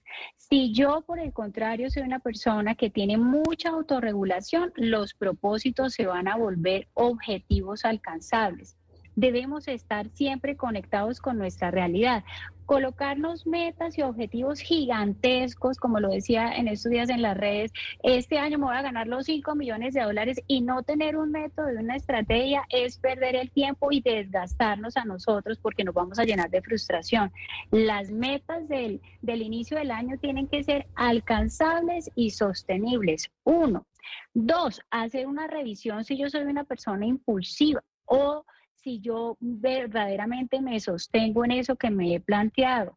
Tres, y el que a mí me parece más importante de todos, es que tengamos un diálogo interno que sume y que nos aliente. Cuando tenemos un diálogo interno que nos descalifica, que todo el tiempo nos estamos criticando, ya no lo hice, volví a desfallecer, ya no logré este objetivo. No, si así comenzó la primera semana de enero, no me imagino todo lo que me espera en 2024. Ese diálogo interno nos marca negativamente nuestra mente y nuestra conducta y muy difícilmente vamos a alcanzar el diálogo, los objetivos con un diálogo interno negativo marcado por, por lo que no funciona.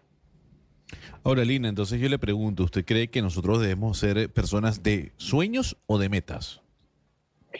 Eh, los sueños, hablando desde la neurociencia, son alentadores, son muy románticos, pero hablando de neurociencia uno debe tener unos objetivos que se traza y que se traza en la mente y esa mente impacta el cerebro y esa diferencia entre sueños y objetivos, ahí hay un vector muy importante que es el tiempo.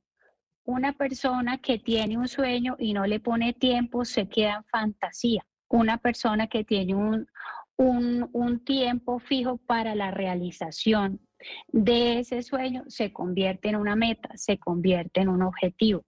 Eh, y lo que debe acompañar esos tiempos es, eh, eh, no es un tiempo yo, en 2025 yo voy a ser multimillonario o voy a conseguir la pareja de mis sueños o voy a bajar no sé cuánto peso, sino vamos a dividirlo por trimestres y vamos a generar unos tiempos también marcados, unos objetivos más pequeños, sostenibles y alcanzables en corto y mediano plazo para alcanzar un objetivo mayor. Pero mire, Lina, una, para algunas personas bajar de peso es un sueño. Y, o sea, siempre decimos, el, eh, con las uvas, este año sí voy a bajar de peso, voy a hacer ejercicio, voy a alimentar. Bueno, ¿por qué cuesta tanto cumplir con ese propósito que es casi que elemental para muchas personas, para otras personas? ¿Qué es lo que le falta? ¿Voluntad? ¿Qué es lo que, ¿Por qué no se, no se materializa ese, ese propósito y se queda convertido en un sueño y no en una realidad? Regularmente nos planteamos objetivos que le den gusto a otras personas.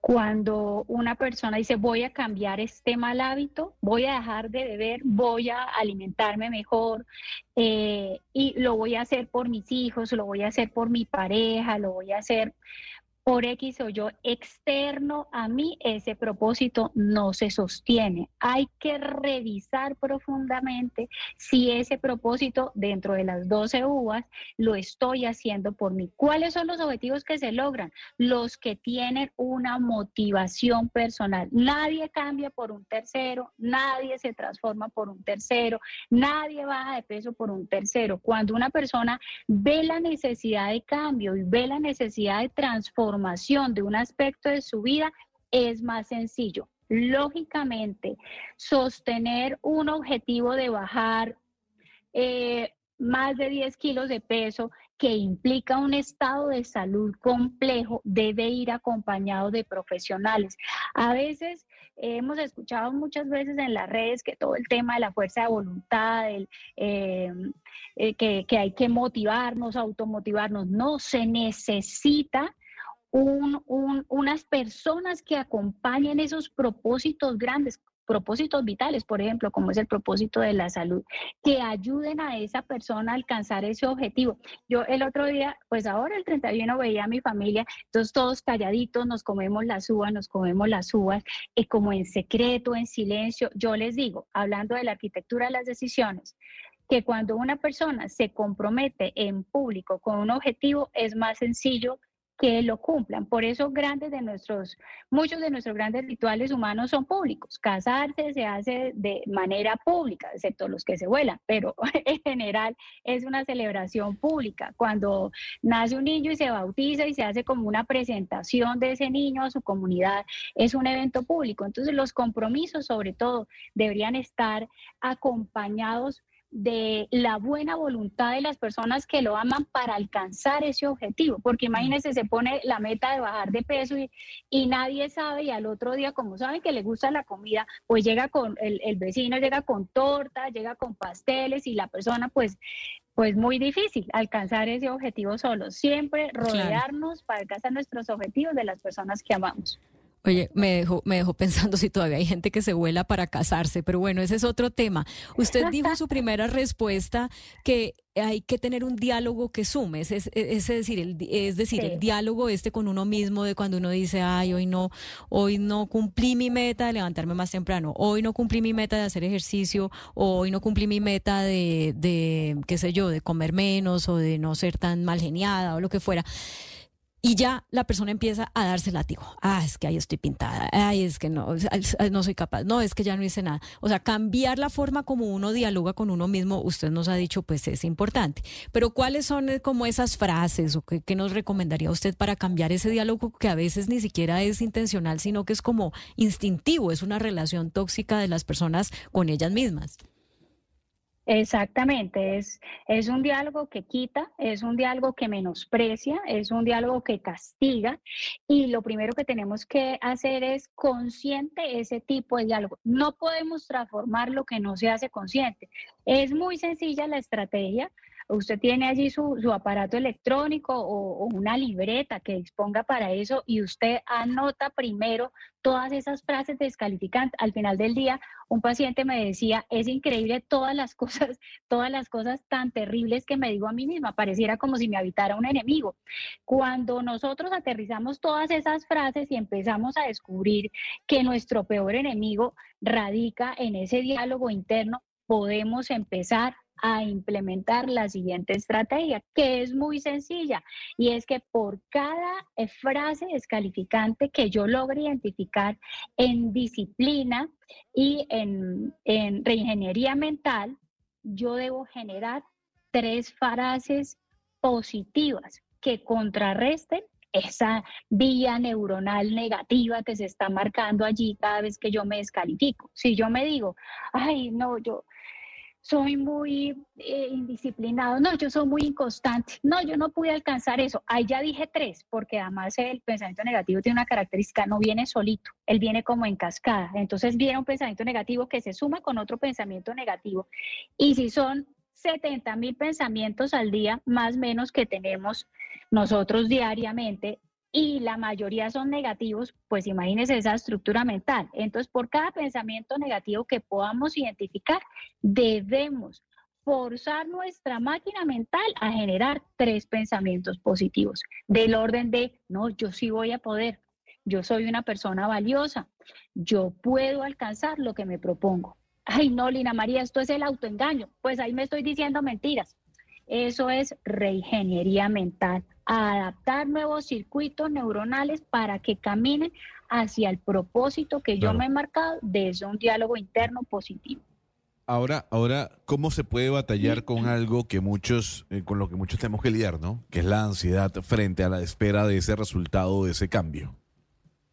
Sí, hay que apoyarnos primero en esa red de las que le hablé hace un momento, la red social, no entendida como la red de, las redes sociales, sino las personas de nuestro núcleo afectivo, las personas que amamos. Eh, y lo segundo, la práctica de cualquier ejercicio, cualquier práctica meditativa de respiración consciente, mindfulness, yoga, meditación, respiración rítmica, ayuda a desacelerar los picos ansiosos. Eh, ¿Qué es lo que pasa con los cuadros de ansiedad? que la gente busca ayuda cuando ya está como en un torbellino ansioso y ya se ha desbordado esa ansiedad.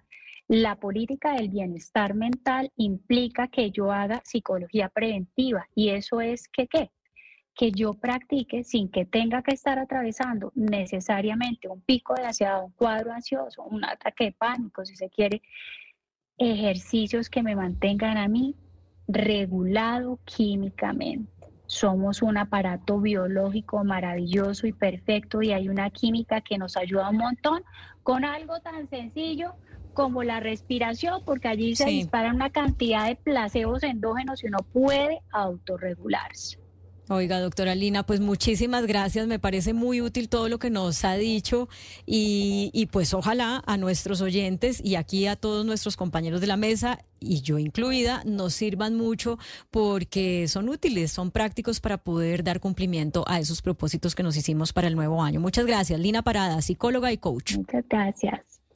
Eh, sabe que Gonzalo, que siguiendo el consejo de la doctora Lina, eh, que, uno tiene que hacer público lo que se propuso. Yo voy a compartir uno y a ver si usted, si alcanzamos a que cada uno comparta uno de esos propósitos. El mío es descansar más y trabajar un poquito menos. ¿El suyo? Mire, dejar de fumar, Claudia. Dejar de fumar. Ok. Eh, Oscar. Bueno, el de siempre, bajar de peso, pero en serio.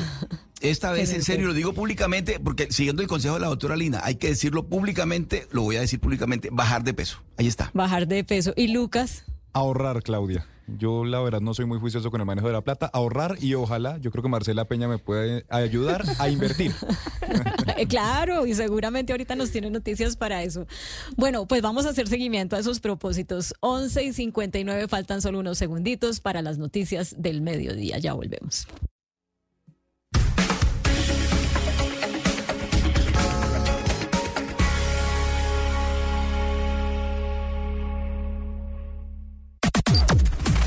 Las noticias del mediodía en Mañanas Blue. En Colombia a las 12 del día en punto. Muy buenas tardes. Actualizamos las noticias aquí en Blue Radio. Comenzamos con noticias importantes en Bogotá. En medio de la posesión del nuevo comandante de la policía de la capital del país, el alcalde Carlos Fernando Galán advirtió que la situación de seguridad en la ciudad, aparte de ser preocupante, demuestra que hay un número muy alto de estructuras criminales de toda índole operando en la ciudad. El reporte está ahora con Felipe García.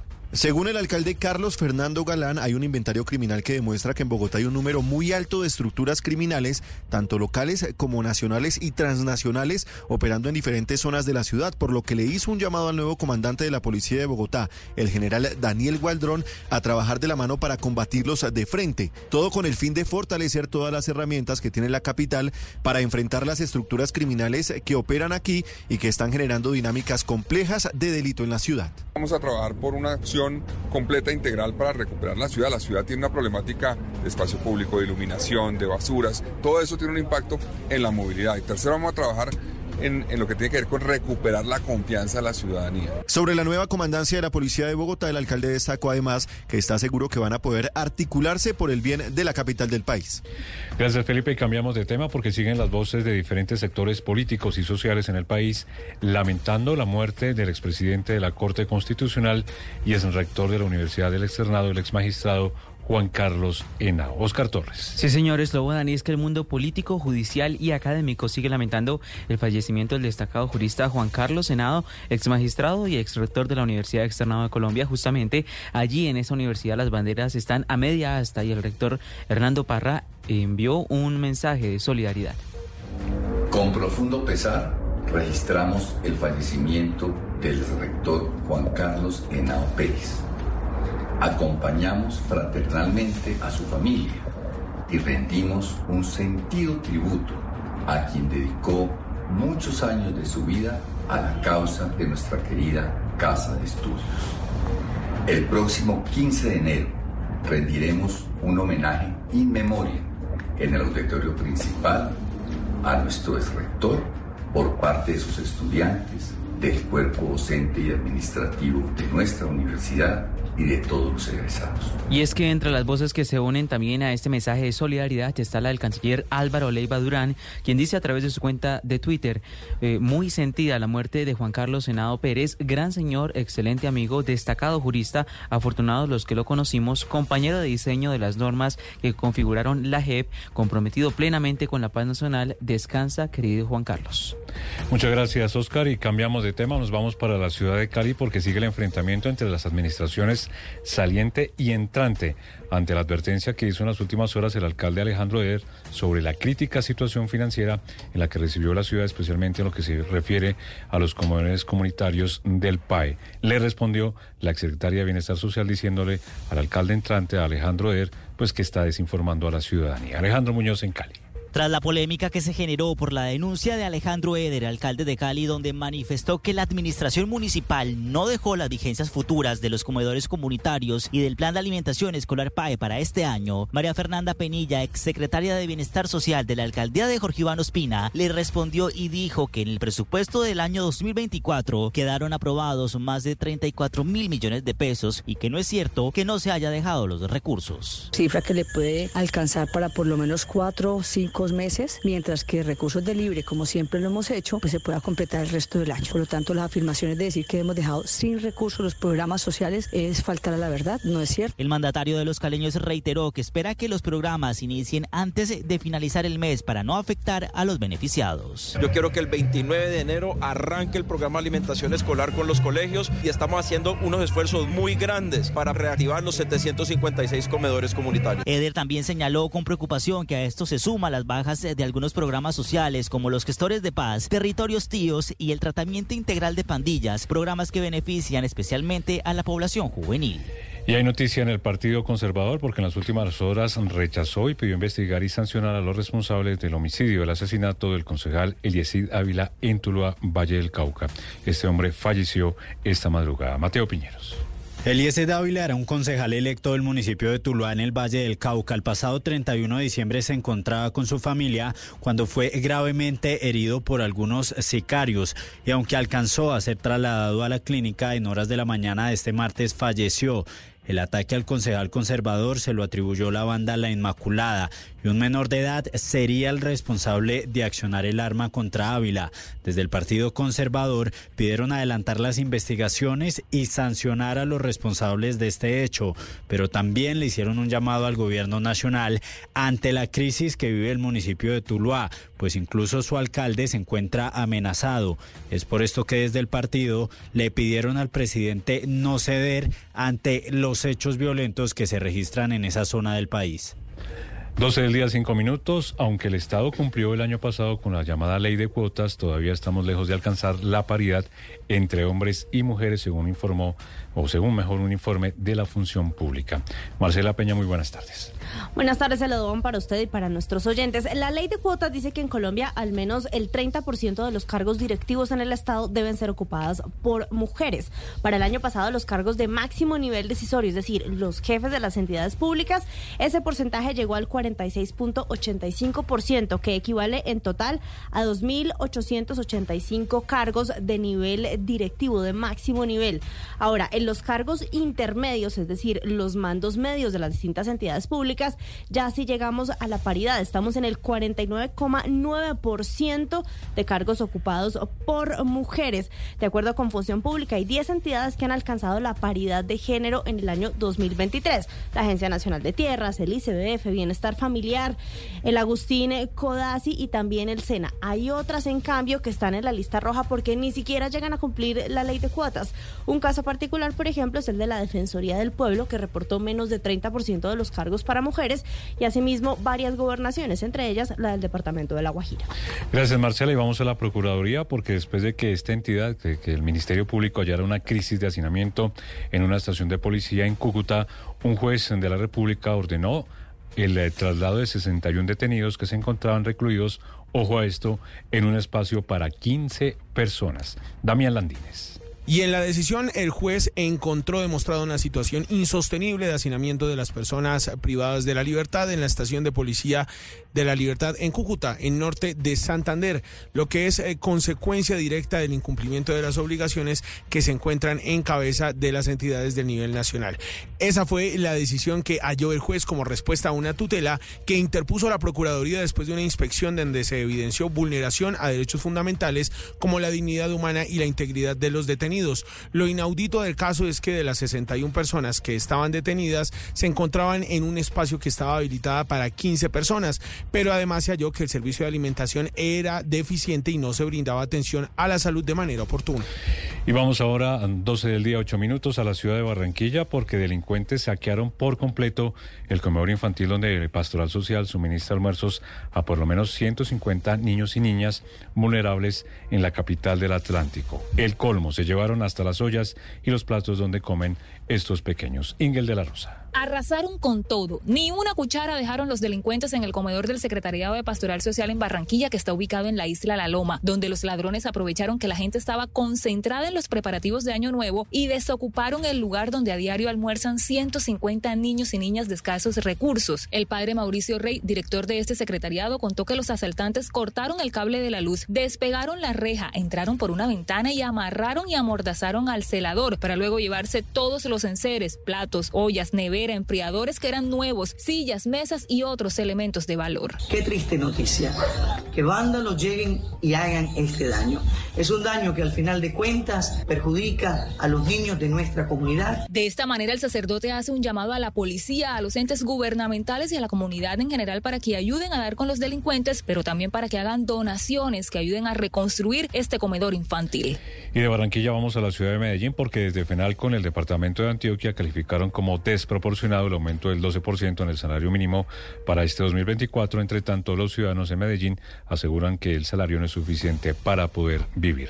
Julián Vázquez. El aumento del salario mínimo parece que no caló muy bien en algunos gremios y sectores sociales. En el caso de Antioquia, Fenalco advirtió que el hecho de que no hubiera un acuerdo en la mesa entre trabajadores y empresarios terminará por afectar el futuro de ambos grupos. María José Bernal es la directora de Fenalco en Antioquia. Un aumento desproporcionado va a afectar no solo la generación de empleo, también la oportunidad de que los informales migren al sector formal, sino también los puestos de trabajo que en este momento se tienen. Por su parte, habitantes de Medellín como María Manuela aseguran que el salario mínimo no da para cubrir todo, aún teniendo en cuenta el aumento del 12%. Con el salario mínimo cuenta para pagar arriendo, para pagar servicios, para comer. Si tiene niños, para pagar colegios, útiles, uniformes, a uno no le da para vivir con eso. Opinión con la que coinciden las personas que reciben el salario mínimo en Medellín.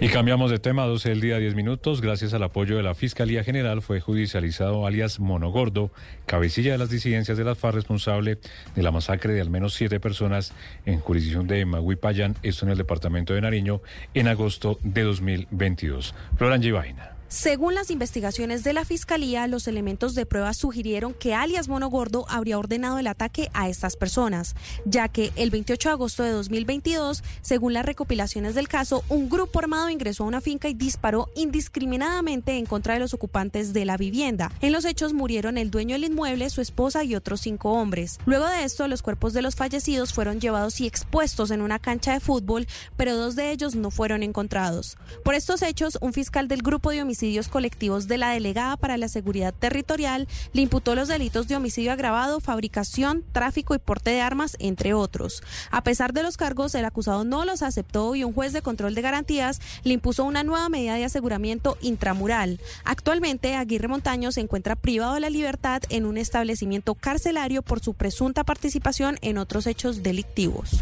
12 del día, 11 minutos y fueron identificados los dos ciudadanos que fallecieron calcinados en un accidente de tránsito registrado registrado en Carmen de Apicala, en el departamento del Tolima, el pasado 31 de diciembre. La información, Fernando González. Del departamento del Tolima, el coronel Miguel Díaz, comandante de policía, en su calidad de encargado. En la vía que conduce el municipio de Melgar al Carmen de Apicala, se presentó un siniestro vial en el cual un vehículo en una curva se salió de la vía y cayó varios metros. Desafortunadamente el vehículo se incineró y dos personas que estaban en su interior fallecieron. Luego de la labor realizadas por las autoridades en 48 horas ya lograron identificar a las víctimas provenientes de Bogotá. Se trata de Andrés Felipe Euse Guzmán, funcionario de la empresa Cafán en el área de servicio al cliente, y su esposa Lizeth Caterine Hoyos Barragán. Con ellos también viajaba una canina que responde al nombre de Mía, que hasta el momento no ha sido posible encontrarla. Los cuerpos serán trasladados a la capital de la República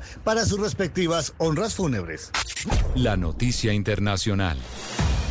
La noticia internacional vuelve a girar en torno a la jugadora de fútbol español Jennifer Hermoso y al expresidente de la Real Federación Española de Fútbol Luis Rubiales. La jugadora afirmó ante un juez que el beso que le dio el expresidente de la Federación en la final del Mundial de Sydney en Australia no fue consentido y que se sintió presionada para salir en su defensa públicamente. La futbolista acudió en las últimas horas a la Audiencia Nacional para declarar ante el magistrado que investiga a Rubiales, inhabilitado por la FIFA por un delito de agresión sexual y otro de coacciones por lo sucedido tras la victoria del Mundial de la selección el pasado 20 de agosto. Como se esperaba, la jugadora ha vuelto a desmentir la versión de Rubiales, que siempre ha sostenido que el beso fue consentido al ratificar punto por punto la declaración que prestó ante la Fiscalía el 5 de septiembre y que derivó en la presentación de una querella contra el expresidente de la Federación Española y en la apertura de una causa contra él y tres miembros más de su equipo. A preguntas del Ministerio Fiscal, Jenny Hermoso, nueva jugadora del Tigres de México, ha sostenido que el beso que le dio su superior fue inesperado y que nunca lo consintió. Además, reconoció que vivió una situación literalmente de atosigamiento por parte de los cuatro investigados que le produjo, dice ella, desasosiego y tristeza. La noticia deportiva. Noticia deportiva llega desde España. A esta hora el Rayo Vallecano le gana 2-0 al Getafe al minuto 55 de juego. Radamel Falcao García está en la banca esperando tener minutos y precisamente Falcao ya es libre de negociar con cualquier equipo su futuro. Esto porque su contrato termina a mitad de año con el Rayo y por ahora no ha llegado ningún acuerdo de renovación. El delantero de 37 años ha jugado 10 jornadas de liga de las 19 disputadas y en todas ha entrado como suplente, lo que indica que si el Tigre quiere tener minutos de juego le tocará buscarlos en otro equipo. Desde agosto solo ha sumado 233 minutos. En una entrevista en diciembre, el delantero aseguró que sueña con mantenerse vigente para ser tenido en cuenta por la selección Colombia, por lo cual este será un criterio a tener en cuenta cuando escoja qué hacer con su futuro. Las principales tendencias en redes sociales. En redes sociales, decenas de personalidades del país y cientos de estudiantes recuerdan a Juan Carlos Henao, el reconocido jurista que falleció en la madrugada de hoy a los 64 años de edad. Henao, quien fue también rector de la Universidad Externado entre 2002 y 2021 y presidente de la Corte Constitucional en 2010, tuvo una destacada carrera tanto en el mundo académico como en el de las leyes. La noticia la confirmó el hoy rector de la universidad, Hernando Parra Nieto, quien expresó con gran pesar a la comunidad externadista el fallecimiento del exrector Juan Carlos Senado, acompañamos fraternalmente a su familia y rendimos sentido tributo a quien dedicó tantos años de su vida a la causa de nuestra querida casa de estudios.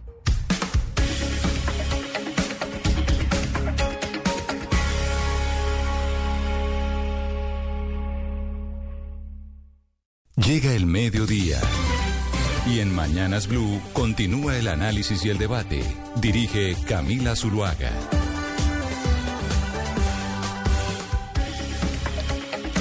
12 y 15 minutos del mediodía de este 2 de enero de 2024. Continuamos en Mañanas Blue hablándoles de temas que quedaron sobre la mesa, planteados en el discurso que dio el presidente Petro en su alocución del 30 de diciembre, en el que hizo mm, no solamente el anuncio del aumento, por, o el 30, no, tal vez el 29, el aumento por decreto del salario mínimo, pero también habló de eh, medidas para tratar de dinamizar la el, tejido empresarial.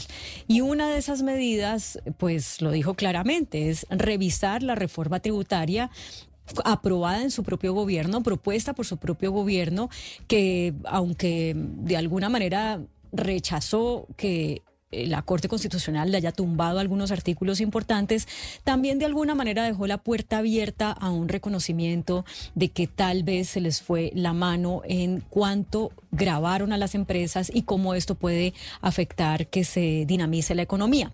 Y habló el presidente Petro de dos áreas específicamente a la que a la de la economía a las que se le deben dar exenciones, exenciones tributarias. Habló del turismo, eh, al mismo tiempo que recordó que el año cerró con 5.500.000 turistas, eh, que fue un incremento muy, muy significativo de más de un millón de turistas extranjeros que llegaron a Colombia con respecto al año inmediatamente anterior, el 2022.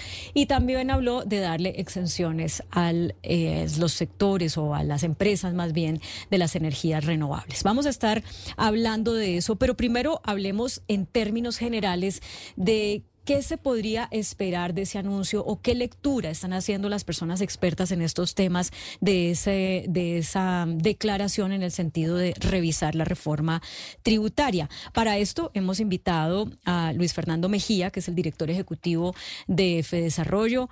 Señor Luis Fernando Mejía, feliz año. Bienvenido a Mañanas Blue, eh, a esta primera entrevista de 2024. Y digo primera porque seguramente vamos a estar hablando muchas veces todo el año. Bienvenido. Claudia, muchísimas gracias por la invitación. Saludo muy especial para ti, para la mesa y por supuesto para todos los oyentes. Ojalá sea un año 2024 lleno de prosperidad económica para todos. Pues ojalá que así sea. ¿Y usted cómo recibió esas declaraciones del presidente?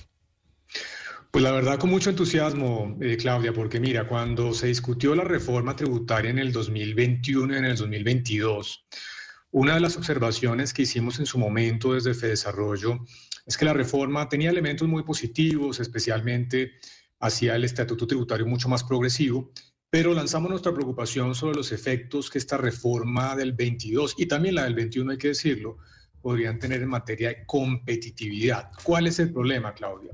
Cuando usted mira las cifras de tasas de impuesto de renta a las empresas, en Colombia esa tasa de impuesto de renta se subió en el 2021 al 35% y en el 2022 se mantuvo en el 35%, pero se aumentaron los impuestos a los dividendos. ¿Qué le importa a un inversionista, ya sea pequeño, mediano o grande?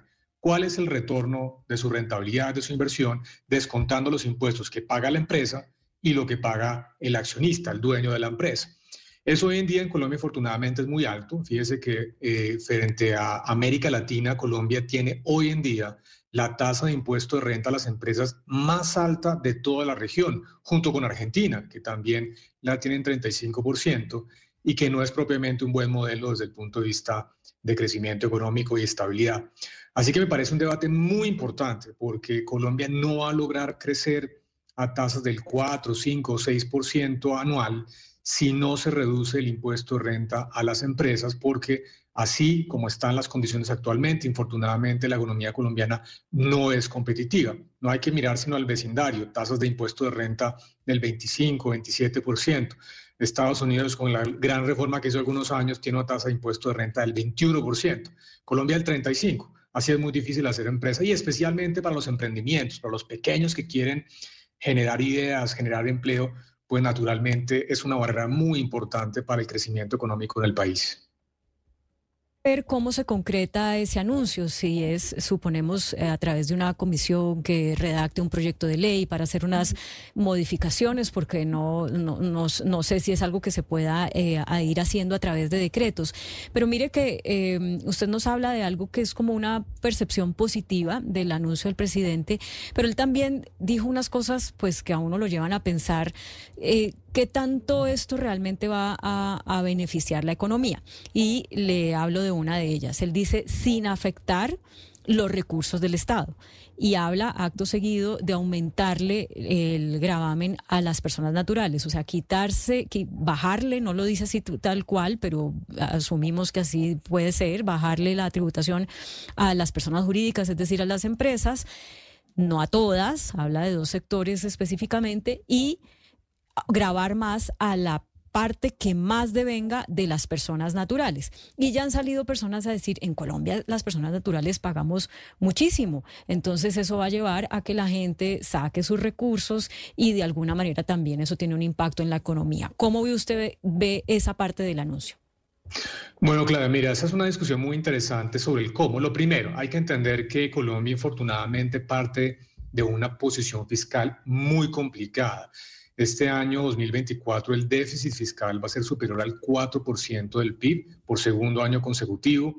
La regla fiscal obliga al gobierno nacional a ir reduciendo paulatinamente este déficit fiscal y reducir la deuda, que está todavía en niveles altos frente a los que teníamos antes de la pandemia. Entonces, cualquier modificación del estatuto tributario que pretenda reducir impuestos en algún lado tendrá por naturaleza que aumentar los impuestos en otro lado. Es decir, una nueva reforma tributaria tendrá que hacerse a costo cero.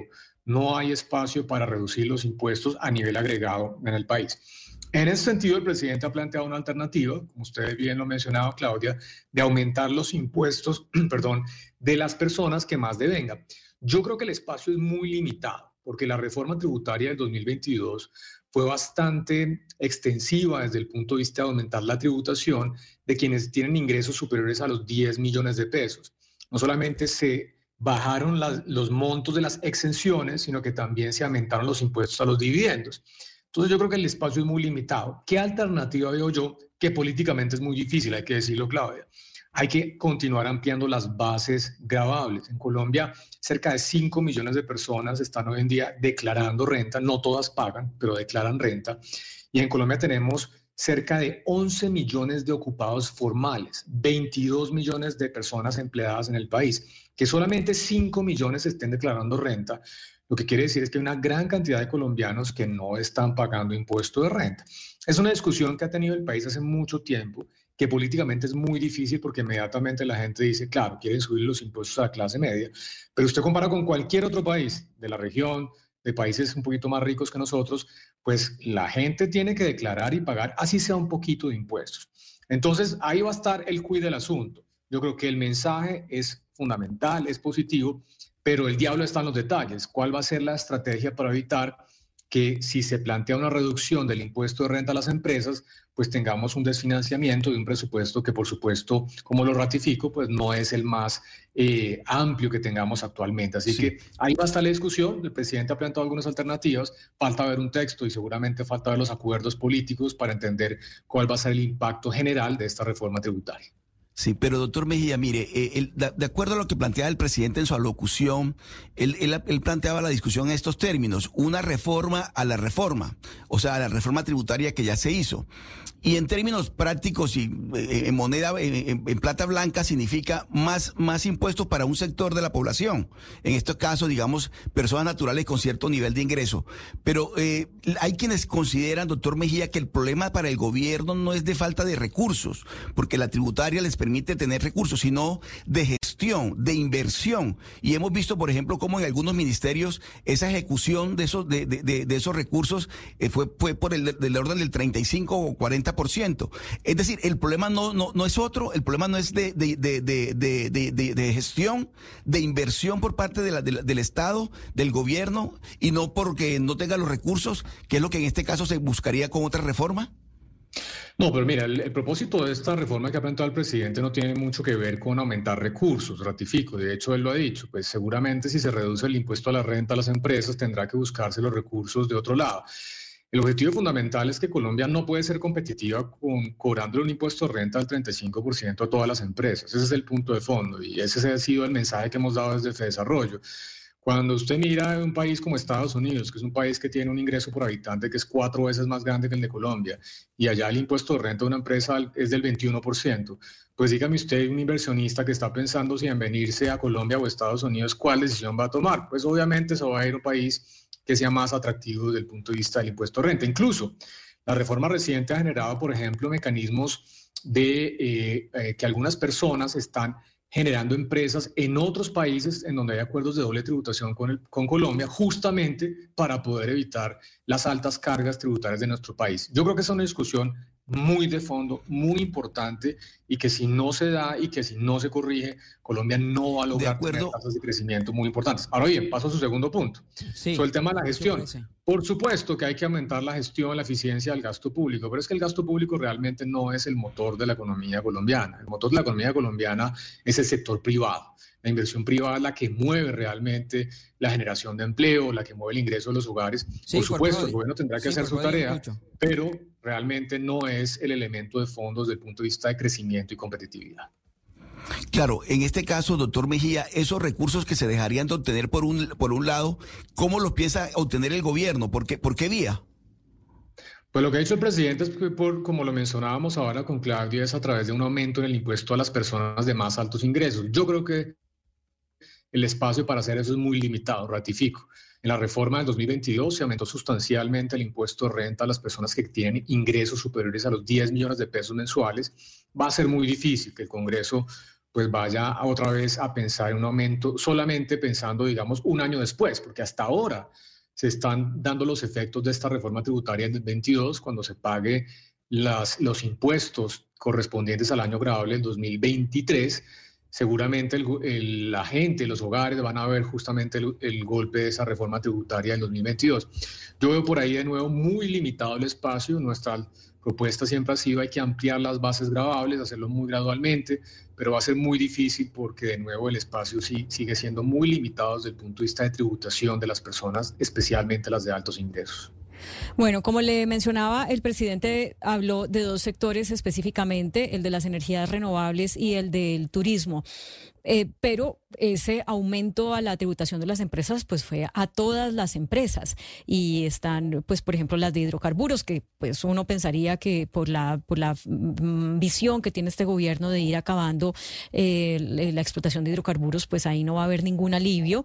Además porque la corte pues ya tumbó parte del gravamen para este tipo de, empresas. Pero en dónde más usted vería em, pues una necesidad para poder dinamizar la economía y el aparato productivo de hacer ajustes a esa tasa de tributación, aparte de esos dos sectores mencionados, el turismo y las energías renovables? Yo creo que aquí hay dos temas de fondo. Uno, el que ya discutimos, que tiene que ver con los impuestos. La estructura de impuestos para las empresas en el país no es una estructura que incentive la generación de empleo, la creación de empresas. Ratifico, cualquier persona que esté pensando si generar un nuevo emprendimiento, crear una microempresa, lo va a ver muy difícil por las enormes cargas tributarias, regulatorias que tiene nuestro país. Así que ese elemento va a ser fundamental desde el punto de vista de competitividad. Pero el segundo tema tiene que ver también con la incertidumbre.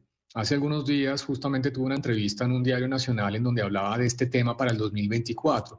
La incertidumbre es una barrera para la inversión privada en nuestro país y hay algunas medidas que se han venido anunciando o realizando por parte del gobierno nacional que infortunadamente se han puesto una especie de freno de mano a la inversión privada. El primero, uno de los que ustedes mencionaban, el sector minero energético, hay una gran cantidad de debates, anuncios que no se han resuelto. No se ha resuelto, por ejemplo, el tema de si se van a permitir la exploración de nuevos contratos para petróleo y gas, minería, no se ha resuelto. Eso es una barrera para la inversión. Los anuncios del gobierno, por ejemplo, en su momento de tomar las funciones de la CRE, que afortunadamente fue fallada en contra por el Consejo de Estado, pero ha habido una serie de anuncios que generan ruido y el ruido pues es naturalmente lo peor para la inversión privada. En el sector de la vivienda, por ejemplo, se hicieron algunos cambios desde el punto de vista de los subsidios, no se hizo la transición necesaria, eso generó una gran cantidad de desistimientos y eso ha afectado las cifras de ventas de vivienda de interés social y prioritaria. Y en el sector de la infraestructura, fíjese que una decisión que realmente no tuvo un impacto muy grande como se estimaba desde el punto de vista de inflación, que fue no haber subido los peajes del año pasado, tuvo un impacto muy negativo en el sector desde el punto de vista de la incertidumbre. Actualmente, acabo de ver la noticia, el gobierno va a subir los peajes de la inflación del año 2022. Hasta ahora nos estamos, digamos, desactualizando pero eso todavía genera, digamos, ruido en sector muy importante como es el de la infraestructura. Entonces, la claridad en las reglas de juego, la certidumbre en los mensajes, dejar que el sector privado haga su tarea, que contribuya a través de la creación de empresas y la demanda de empleo al crecimiento económico va a ser fundamental. Si continuamos con bandazos, con anuncios, con medidas que puedan generar barreras, pues naturalmente va a ser muy difícil que incluso con una reducción de los impuestos, la inversión pueda crecer en el corto plazo en el país. ¿Sabe yo cómo quiero eh, poner esto que usted nos está diciendo? Que hay una revisión, para usar las palabras del presidente Petro, hay una revisión de la reforma tributaria que puede hacerse o que debe hacerse vía Congreso, pero hay otra revisión de la reforma tributaria que no se hace vía Congreso, sino vía moderación de las declaraciones públicas que también tienen un impacto en eh, todas las decisiones eh, que impactan la economía. Entonces, pues así es como yo lo interpreto. Yo no sé si usted está de acuerdo o no conmigo, pero son como dos vías para revisar esa reforma tributaria y las finanzas del país. Doctor Luis Fernando Mejía, director ejecutivo de Desarrollo, muchas gracias por atendernos. Claudia, a ustedes por la invitación. De nuevo un saludo muy especial y de nuevo también un feliz año para todos. Ojalá sea un año de prosperidad salud para todos los colombianos. Muchas gracias. Muchas gracias. Uno de los sectores a los que se refirió el presidente Gustavo Petro es el sector de las energías renovables. Por eso estamos en comunicación con la presidente de CER Colombia, que es la Asociación de Energías Renovables, un gremio muy, muy nuevo, eh, pero pues que obviamente está eh, en, en, la jugada porque es al que le corresponde dinamizar ese sector a la que, al que este gobierno le ha eh, puesto, digamos, la fe, las energías, las apuestas. Alexandra Hernández, bienvenida a Mañanas Blue y feliz año. Claudia, muchas gracias. Un saludo para ti, para toda la audiencia. Feliz año para todos. Mucha paz, prosperidad. De, la mano de todas las familias.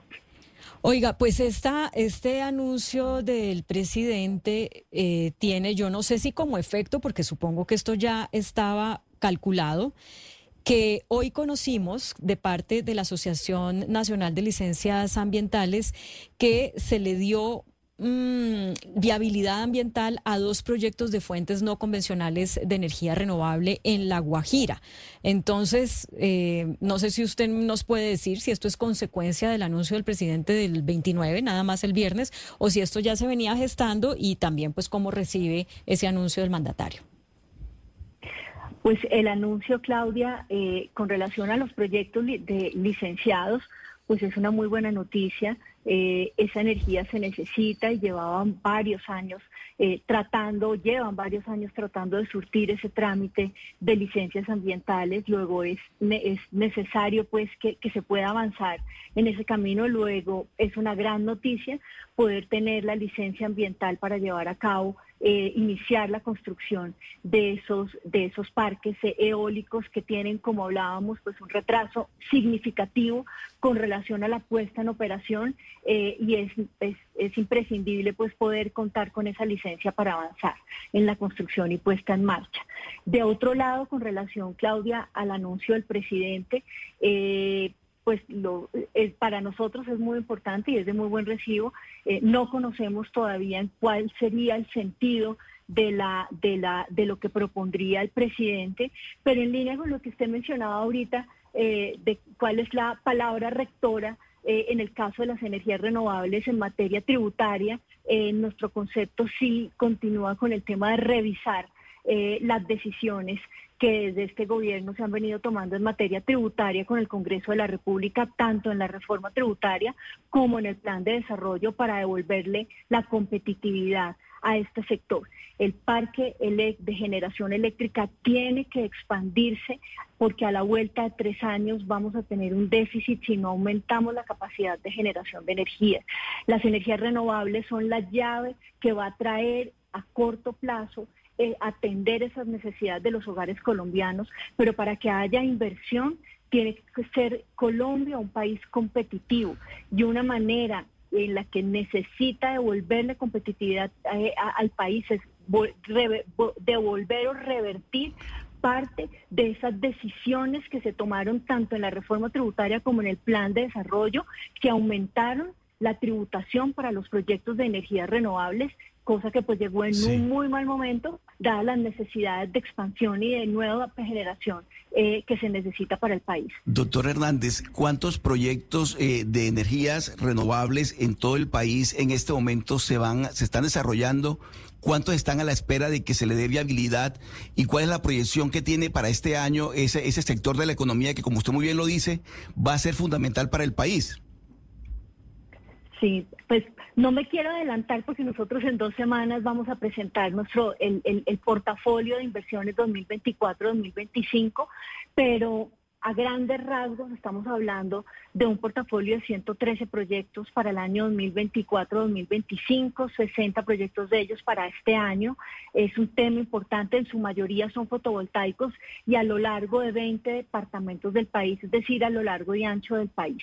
Eh, es un plan de inversión generoso, pero es importante tener en consideración que eh, más del 75% de esos proyectos todavía tienen trámites pendientes, luego la viabilidad en temas de tramitología va a ser indispensable y por el otro lado también va a ser necesario el cierre financiero de estos proyectos porque solo eh, se da ese cierre financiero, es decir, el desembolso de la plata por parte de los bancos y el cierre de contratos de energía solo se da en la medida que se avancen estos o cuando se desarrollan y se tiene ya licencias ambientales y los permisos para poder iniciar la construcción. Ahí es cuando se surten los contratos. Por eso es tan importante estas decisiones tributarias, las decisiones de licenciamiento ambiental para que los proyectos de verdad puedan arrancar la construcción y entrar al mercado.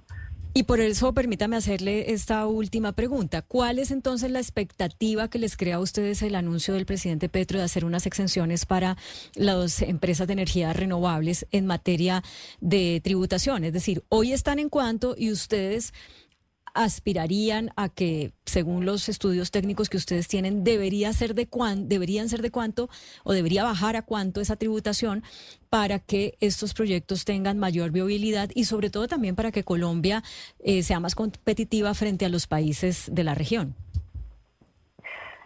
Nosotros, eh, básicamente en este momento, la carga tributaria de un proyecto eh, de energías renovables hasta alrededor del 65%, puede subir casi al 70% si se tiene en cuenta pues lo que corresponde de, la transferencia eh, del sector eléctrico por la generación de energías renovables a las comunidades, subiría hasta el 70%. Nuestra aspiración sería que se devolvieran eh, hacia el 55% que era previo a el nivel de carga fiscal y participación estatal en la renta de, este, de estos proyectos de energías renovables previo a la reforma tributaria del presidente Petro y previo al Plan Nacional de Desarrollo. Eso implica que se eh, quiten los topes a la, a la que le pusieron los pisos que le pusieron a los incentivos tributarios con la reforma tributaria lo que hizo fue limitar esos incentivos tributarios que se habían otorgado hace seis años cuando se invitó a invertir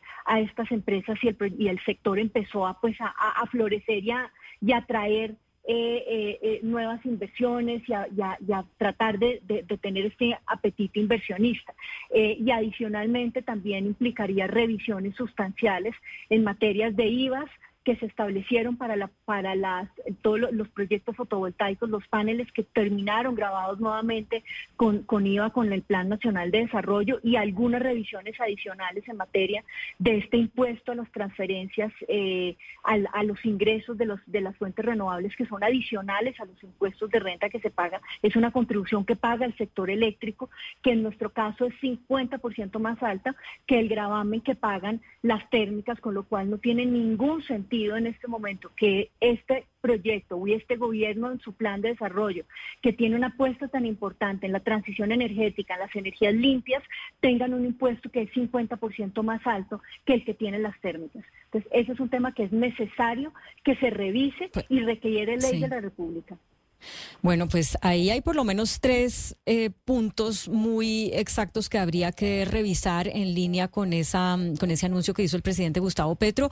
Pues, doctora Alexandra, nos cuenta cómo le va porque queremos hacerle seguimiento a este tema y saber si se concreta ese anuncio en las medidas puntuales que una industria como la que usted representa, la de las energías renovables, necesita para poder seguir generando desarrollo y generando empleo. Muchas gracias por atendernos en este 2 de enero.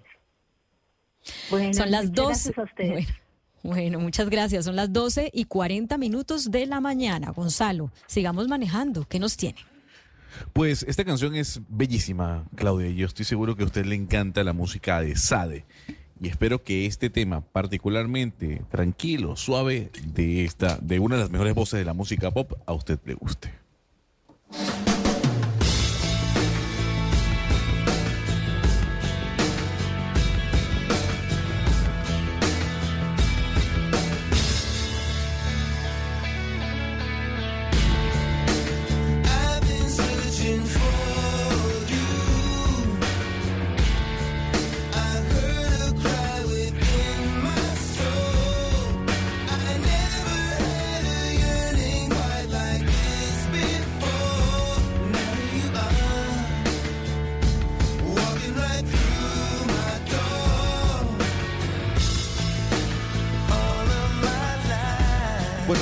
Se me adelantaron, se me adelantaron en controles porque eh, yo le quería traer SADE para seguir en este recorrido de retorno al hogar.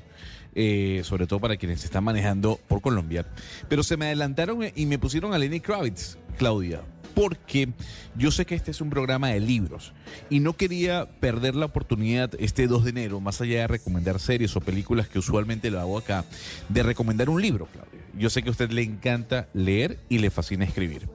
Yo no sé si Lenny Kravitz sea parte de su de su playlist en Spotify, o tal vez tenga alguna u otra canción de este señor que es uno de los hombres más sexys del mundo. Pero hay un libro que escribió David Ritz eh, junto con Lenny Kravitz, que se publicó el año pasado, si no me equivoco, hace dos años, que habla de la historia de este cantante. Un cantante, Claudia, que comenzó llamándose Romeo Blue aunque pocos lo conocían, que comenzó cantando rhythm and blues y no rock, pero que mm, fue un disco de Led Zeppelin que él escuchó en secundaria, el que lo llevó de alguna otra forma a adentrarse en el rock and roll. Fue pareja, esposo de Lisa Bonet, que luego fue esposa de Jason Momoa, un, reconocido actor, seguramente se acuerda por, por su papel en Aquaman pero de alguna u otra manera habla de un Lenny Kravitz, eh, eh, Claudia, que es muy tranquilo, eh, completamente saludable, una persona que pasó por, por drogas, pero una persona que nunca tomó alcohol, Claudia. El señor no toma alcohol. Y no toma alcohol porque tuvo una borrachera de joven, a los 13, 12 años, que dijo luego de esa borrachera, jamás volveré a tocar una gota de alcohol. Y por eso el señor se mantiene como se mantiene a pesar de que tiene más de 50 años. ¿Y, cuál es el libro? ¿Cómo se llama? ¿El que usted, le, usted, lo leyó este año? Sí, señora. Eh, el, ah, año pasado. El año pasado, sí. Exactamente. Se llama ¿Qué rule el amor? Que Rule el amor y es un libro escrito, repito, por David Ritz, que ha escrito libros de Aretha Franklin, de Marvin Gaye, pero que además escribió junto con Lenny Kravitz. O sea, fue a cuatro manos, como se dice, un libro mm. biográfico muy interesante de unas 150 páginas, pero que narran un poco la historia de un cantante que, repito, para muchas mujeres y también para algunos hombres, es uno de los más sexys del mundo. Sí, es guapo. Sabe que yo lo conocí alguna vez, que fue a CNN en Atlanta y, claro, todo el mundo se paralizó. Es guapo, pero es una persona envuelta como en un halo de misterio, no es como tan, tan fácil acercarse. Bueno. Él es, muy callado. Pues, eh, eh, es muy callado, Claudia, pero, pero le voy a decir algo. Lo interesante de la historia es, es ver cómo, por ejemplo, estuvo alejado mm, durante toda su vida del alcohol eh, era una persona que consumió marihuana de joven, pero que no ha sido adicto a algún tipo de estupefaciente. Le fue, mm, fue muy duro para él llegar a la música, no se encontraba ese proyecto llamado Romeo Blue antes de transformarse en lo que es Lenny Kravitz, su nombre artístico, eh, digamos que no fue del todo convincente para con las disqueras. El libro es bastante interesante y sobre todo habla de esa relación que tuvo con Lisa Bonet, su expareja. Bueno, pues sabe también quién nos trae un libro y en esto sí, en ella sí que confío muchísimo porque es una lectora empedernida, creo que la más lectora de la mesa. Ana Cristina, ¿cuál fue para usted el mejor libro de todos los que leyó en 2023? Claudia, hablar de un solo libro pues sería un poco difícil e injusto, pues eh, este año creo que todos leímos libros maravillosos, por ejemplo el libro del duelo de Ricardo Silva Romero es una belleza, pero hoy les quisiera hablar de un libro que es absolutamente maravilloso. Es el primer ensayo de la autora chilena Nona Fernández. Ella la conocíamos eh, por obras como La Dimensión Desconocida, que es una crónica fantástica. Pues ella viene con su primer ensayo que se llama Voyager. Esto es de una poesía y de una hermosura difícil de describir. Es un ensayo chiquitico. Em, en este ensayo lo que ella hace es que e, ella parte de un examen de, que le hacen a su mamá en la cabeza. Su mamá se está, eh, está teniendo unos desmayos y le hacen un examen. Y a partir de esas imágenes ella hace una comparación con el cielo. Y ella empieza a hacer una cantidad de símiles, de metáforas hermosas eh, a través de esa historia de su mamá, se mete a narrar cómo recordamos, cómo, cómo son esos mecanismos del recuerdo individual y colectivo, y empieza a recordar un montón de historias, eh, algunas de ellas de Chile, de la dictadura de Augusto Pinochet, recuerda aquella eh, caravana de la muerte donde eh, un grupo eh, de personas fueron asesinadas y después a ella la llaman de Amnistía Internacional y le dicen, bueno, vamos a ponerle a las estrellas los nombres de los desaparecidos. Entonces, ella va y viene entre lo que es astronomía, astrología, el cerebro humano, la mitología, y todo es para mirar la forma en que nosotros recordamos y las formas en cómo nos aproximamos a lo que ya pasó y lo que va a pasar. Es eh, un ensayo verdaderamente memorable, yo se los eh, recomiendo. Eh, queda uno lleno de preguntas, pero indudablemente quienes no han leído, quienes no han empezado a leer a Nona Fernández, corran a una librería porque es un tesoro y ella va a estar en el Hey Festival para que vayan a las charlas tanto pues como en, en Medellín como en Cartagena. Es una autora maravillosa y yo creo que Voyager es un perfecto libro para empezar con ella y si no cualquiera de sus otras obras que también la han hecho tan famosa. Muy recomendado.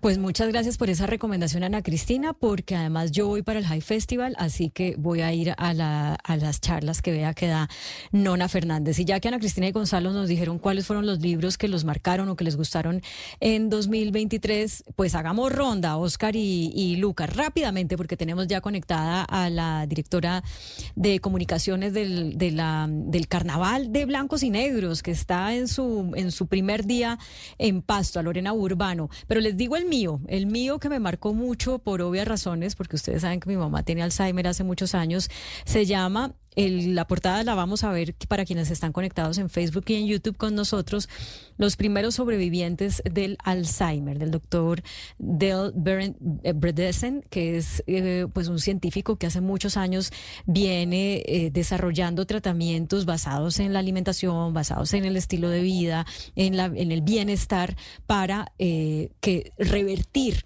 eh, las señales del Alzheimer y ha logrado casos impresionantes que están narrados en este libro de personas que ya no podían eh, comunicarse, que ya no podían eh, hacer actividades de su profesión, que ya no podían recordar cosas que eran simples y que pudieron a través de estos, de estos tratamientos pues recuperar esas funciones y tener una vida activa más larga. ¿El suyo cuál es, Lucas?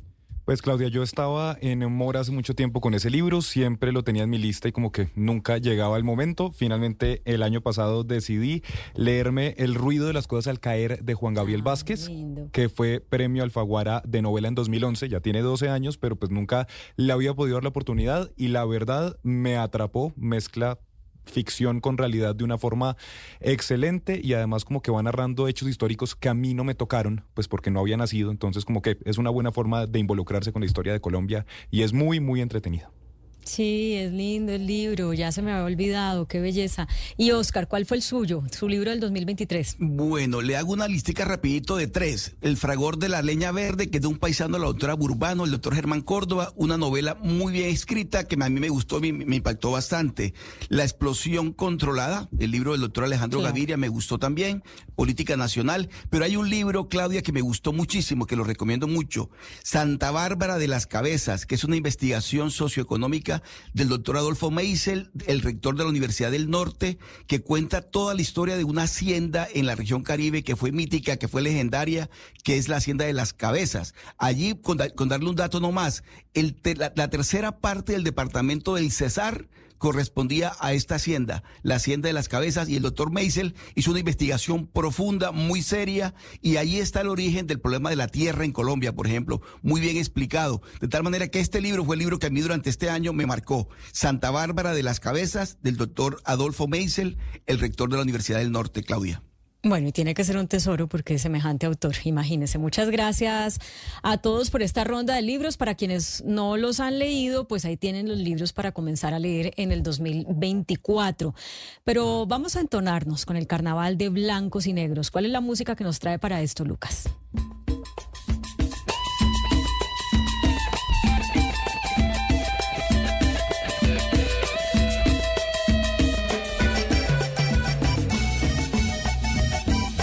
Claudia, esto se llama Mi Carnaval, es de Tropi Rumba y es la canción que fue ganadora del concurso para escoger a la canción oficial de este Carnaval de Negros y Blancos 2024 que empieza hoy y que hay para todos los gustos, ya nos contarán mejor, pero hay gastronomía, hay conciertos, hay por supuesto carnaval, hay misa, lo que usted quiera. Señora Lorena Urbano, directora de comunicaciones de Corpo Carnaval, bienvenida a Mañanas Blue y que viva el Carnaval de Blancos y Negros. Hola, ¿cómo están? Qué gusto saludarlos a todos ustedes con un clima espectacular en Pasto. Iniciamos este primer día de carnaval. Ojalá que todas las personas que estén acompañando esta transmisión pues nos puedan también seguir en las redes sociales del carnaval y sumarse a estas actividades carnaval. No, y arrancar para allá, porque el carnaval dura, ¿qué? ¿Como cinco días?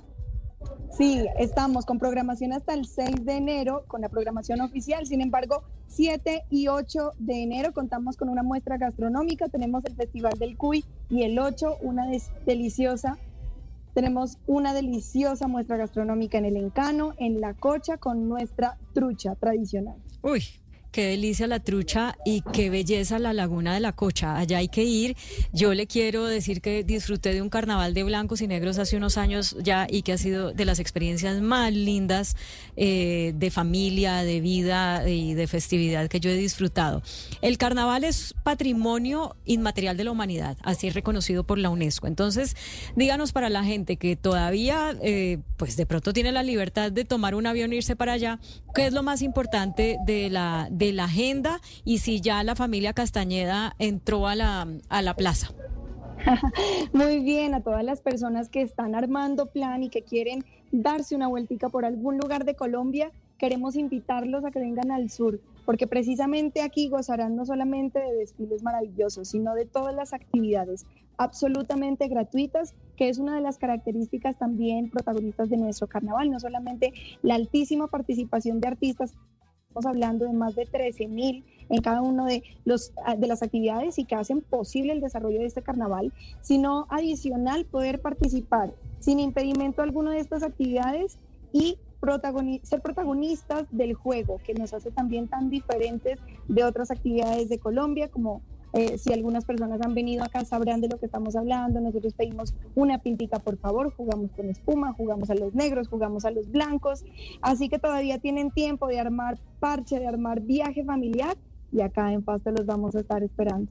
Señora Urbano, yo que soy rolo, yo que soy cachaco y que no he podido tener la oportunidad de ir allá al carnaval, digamos que Claudia me da permiso y me dice, listo, vayas el jueves para allá, vaya, disfrute del carnaval, ¿qué me recomienda? ¿Qué hay para hacer? ¿Qué hay para comer?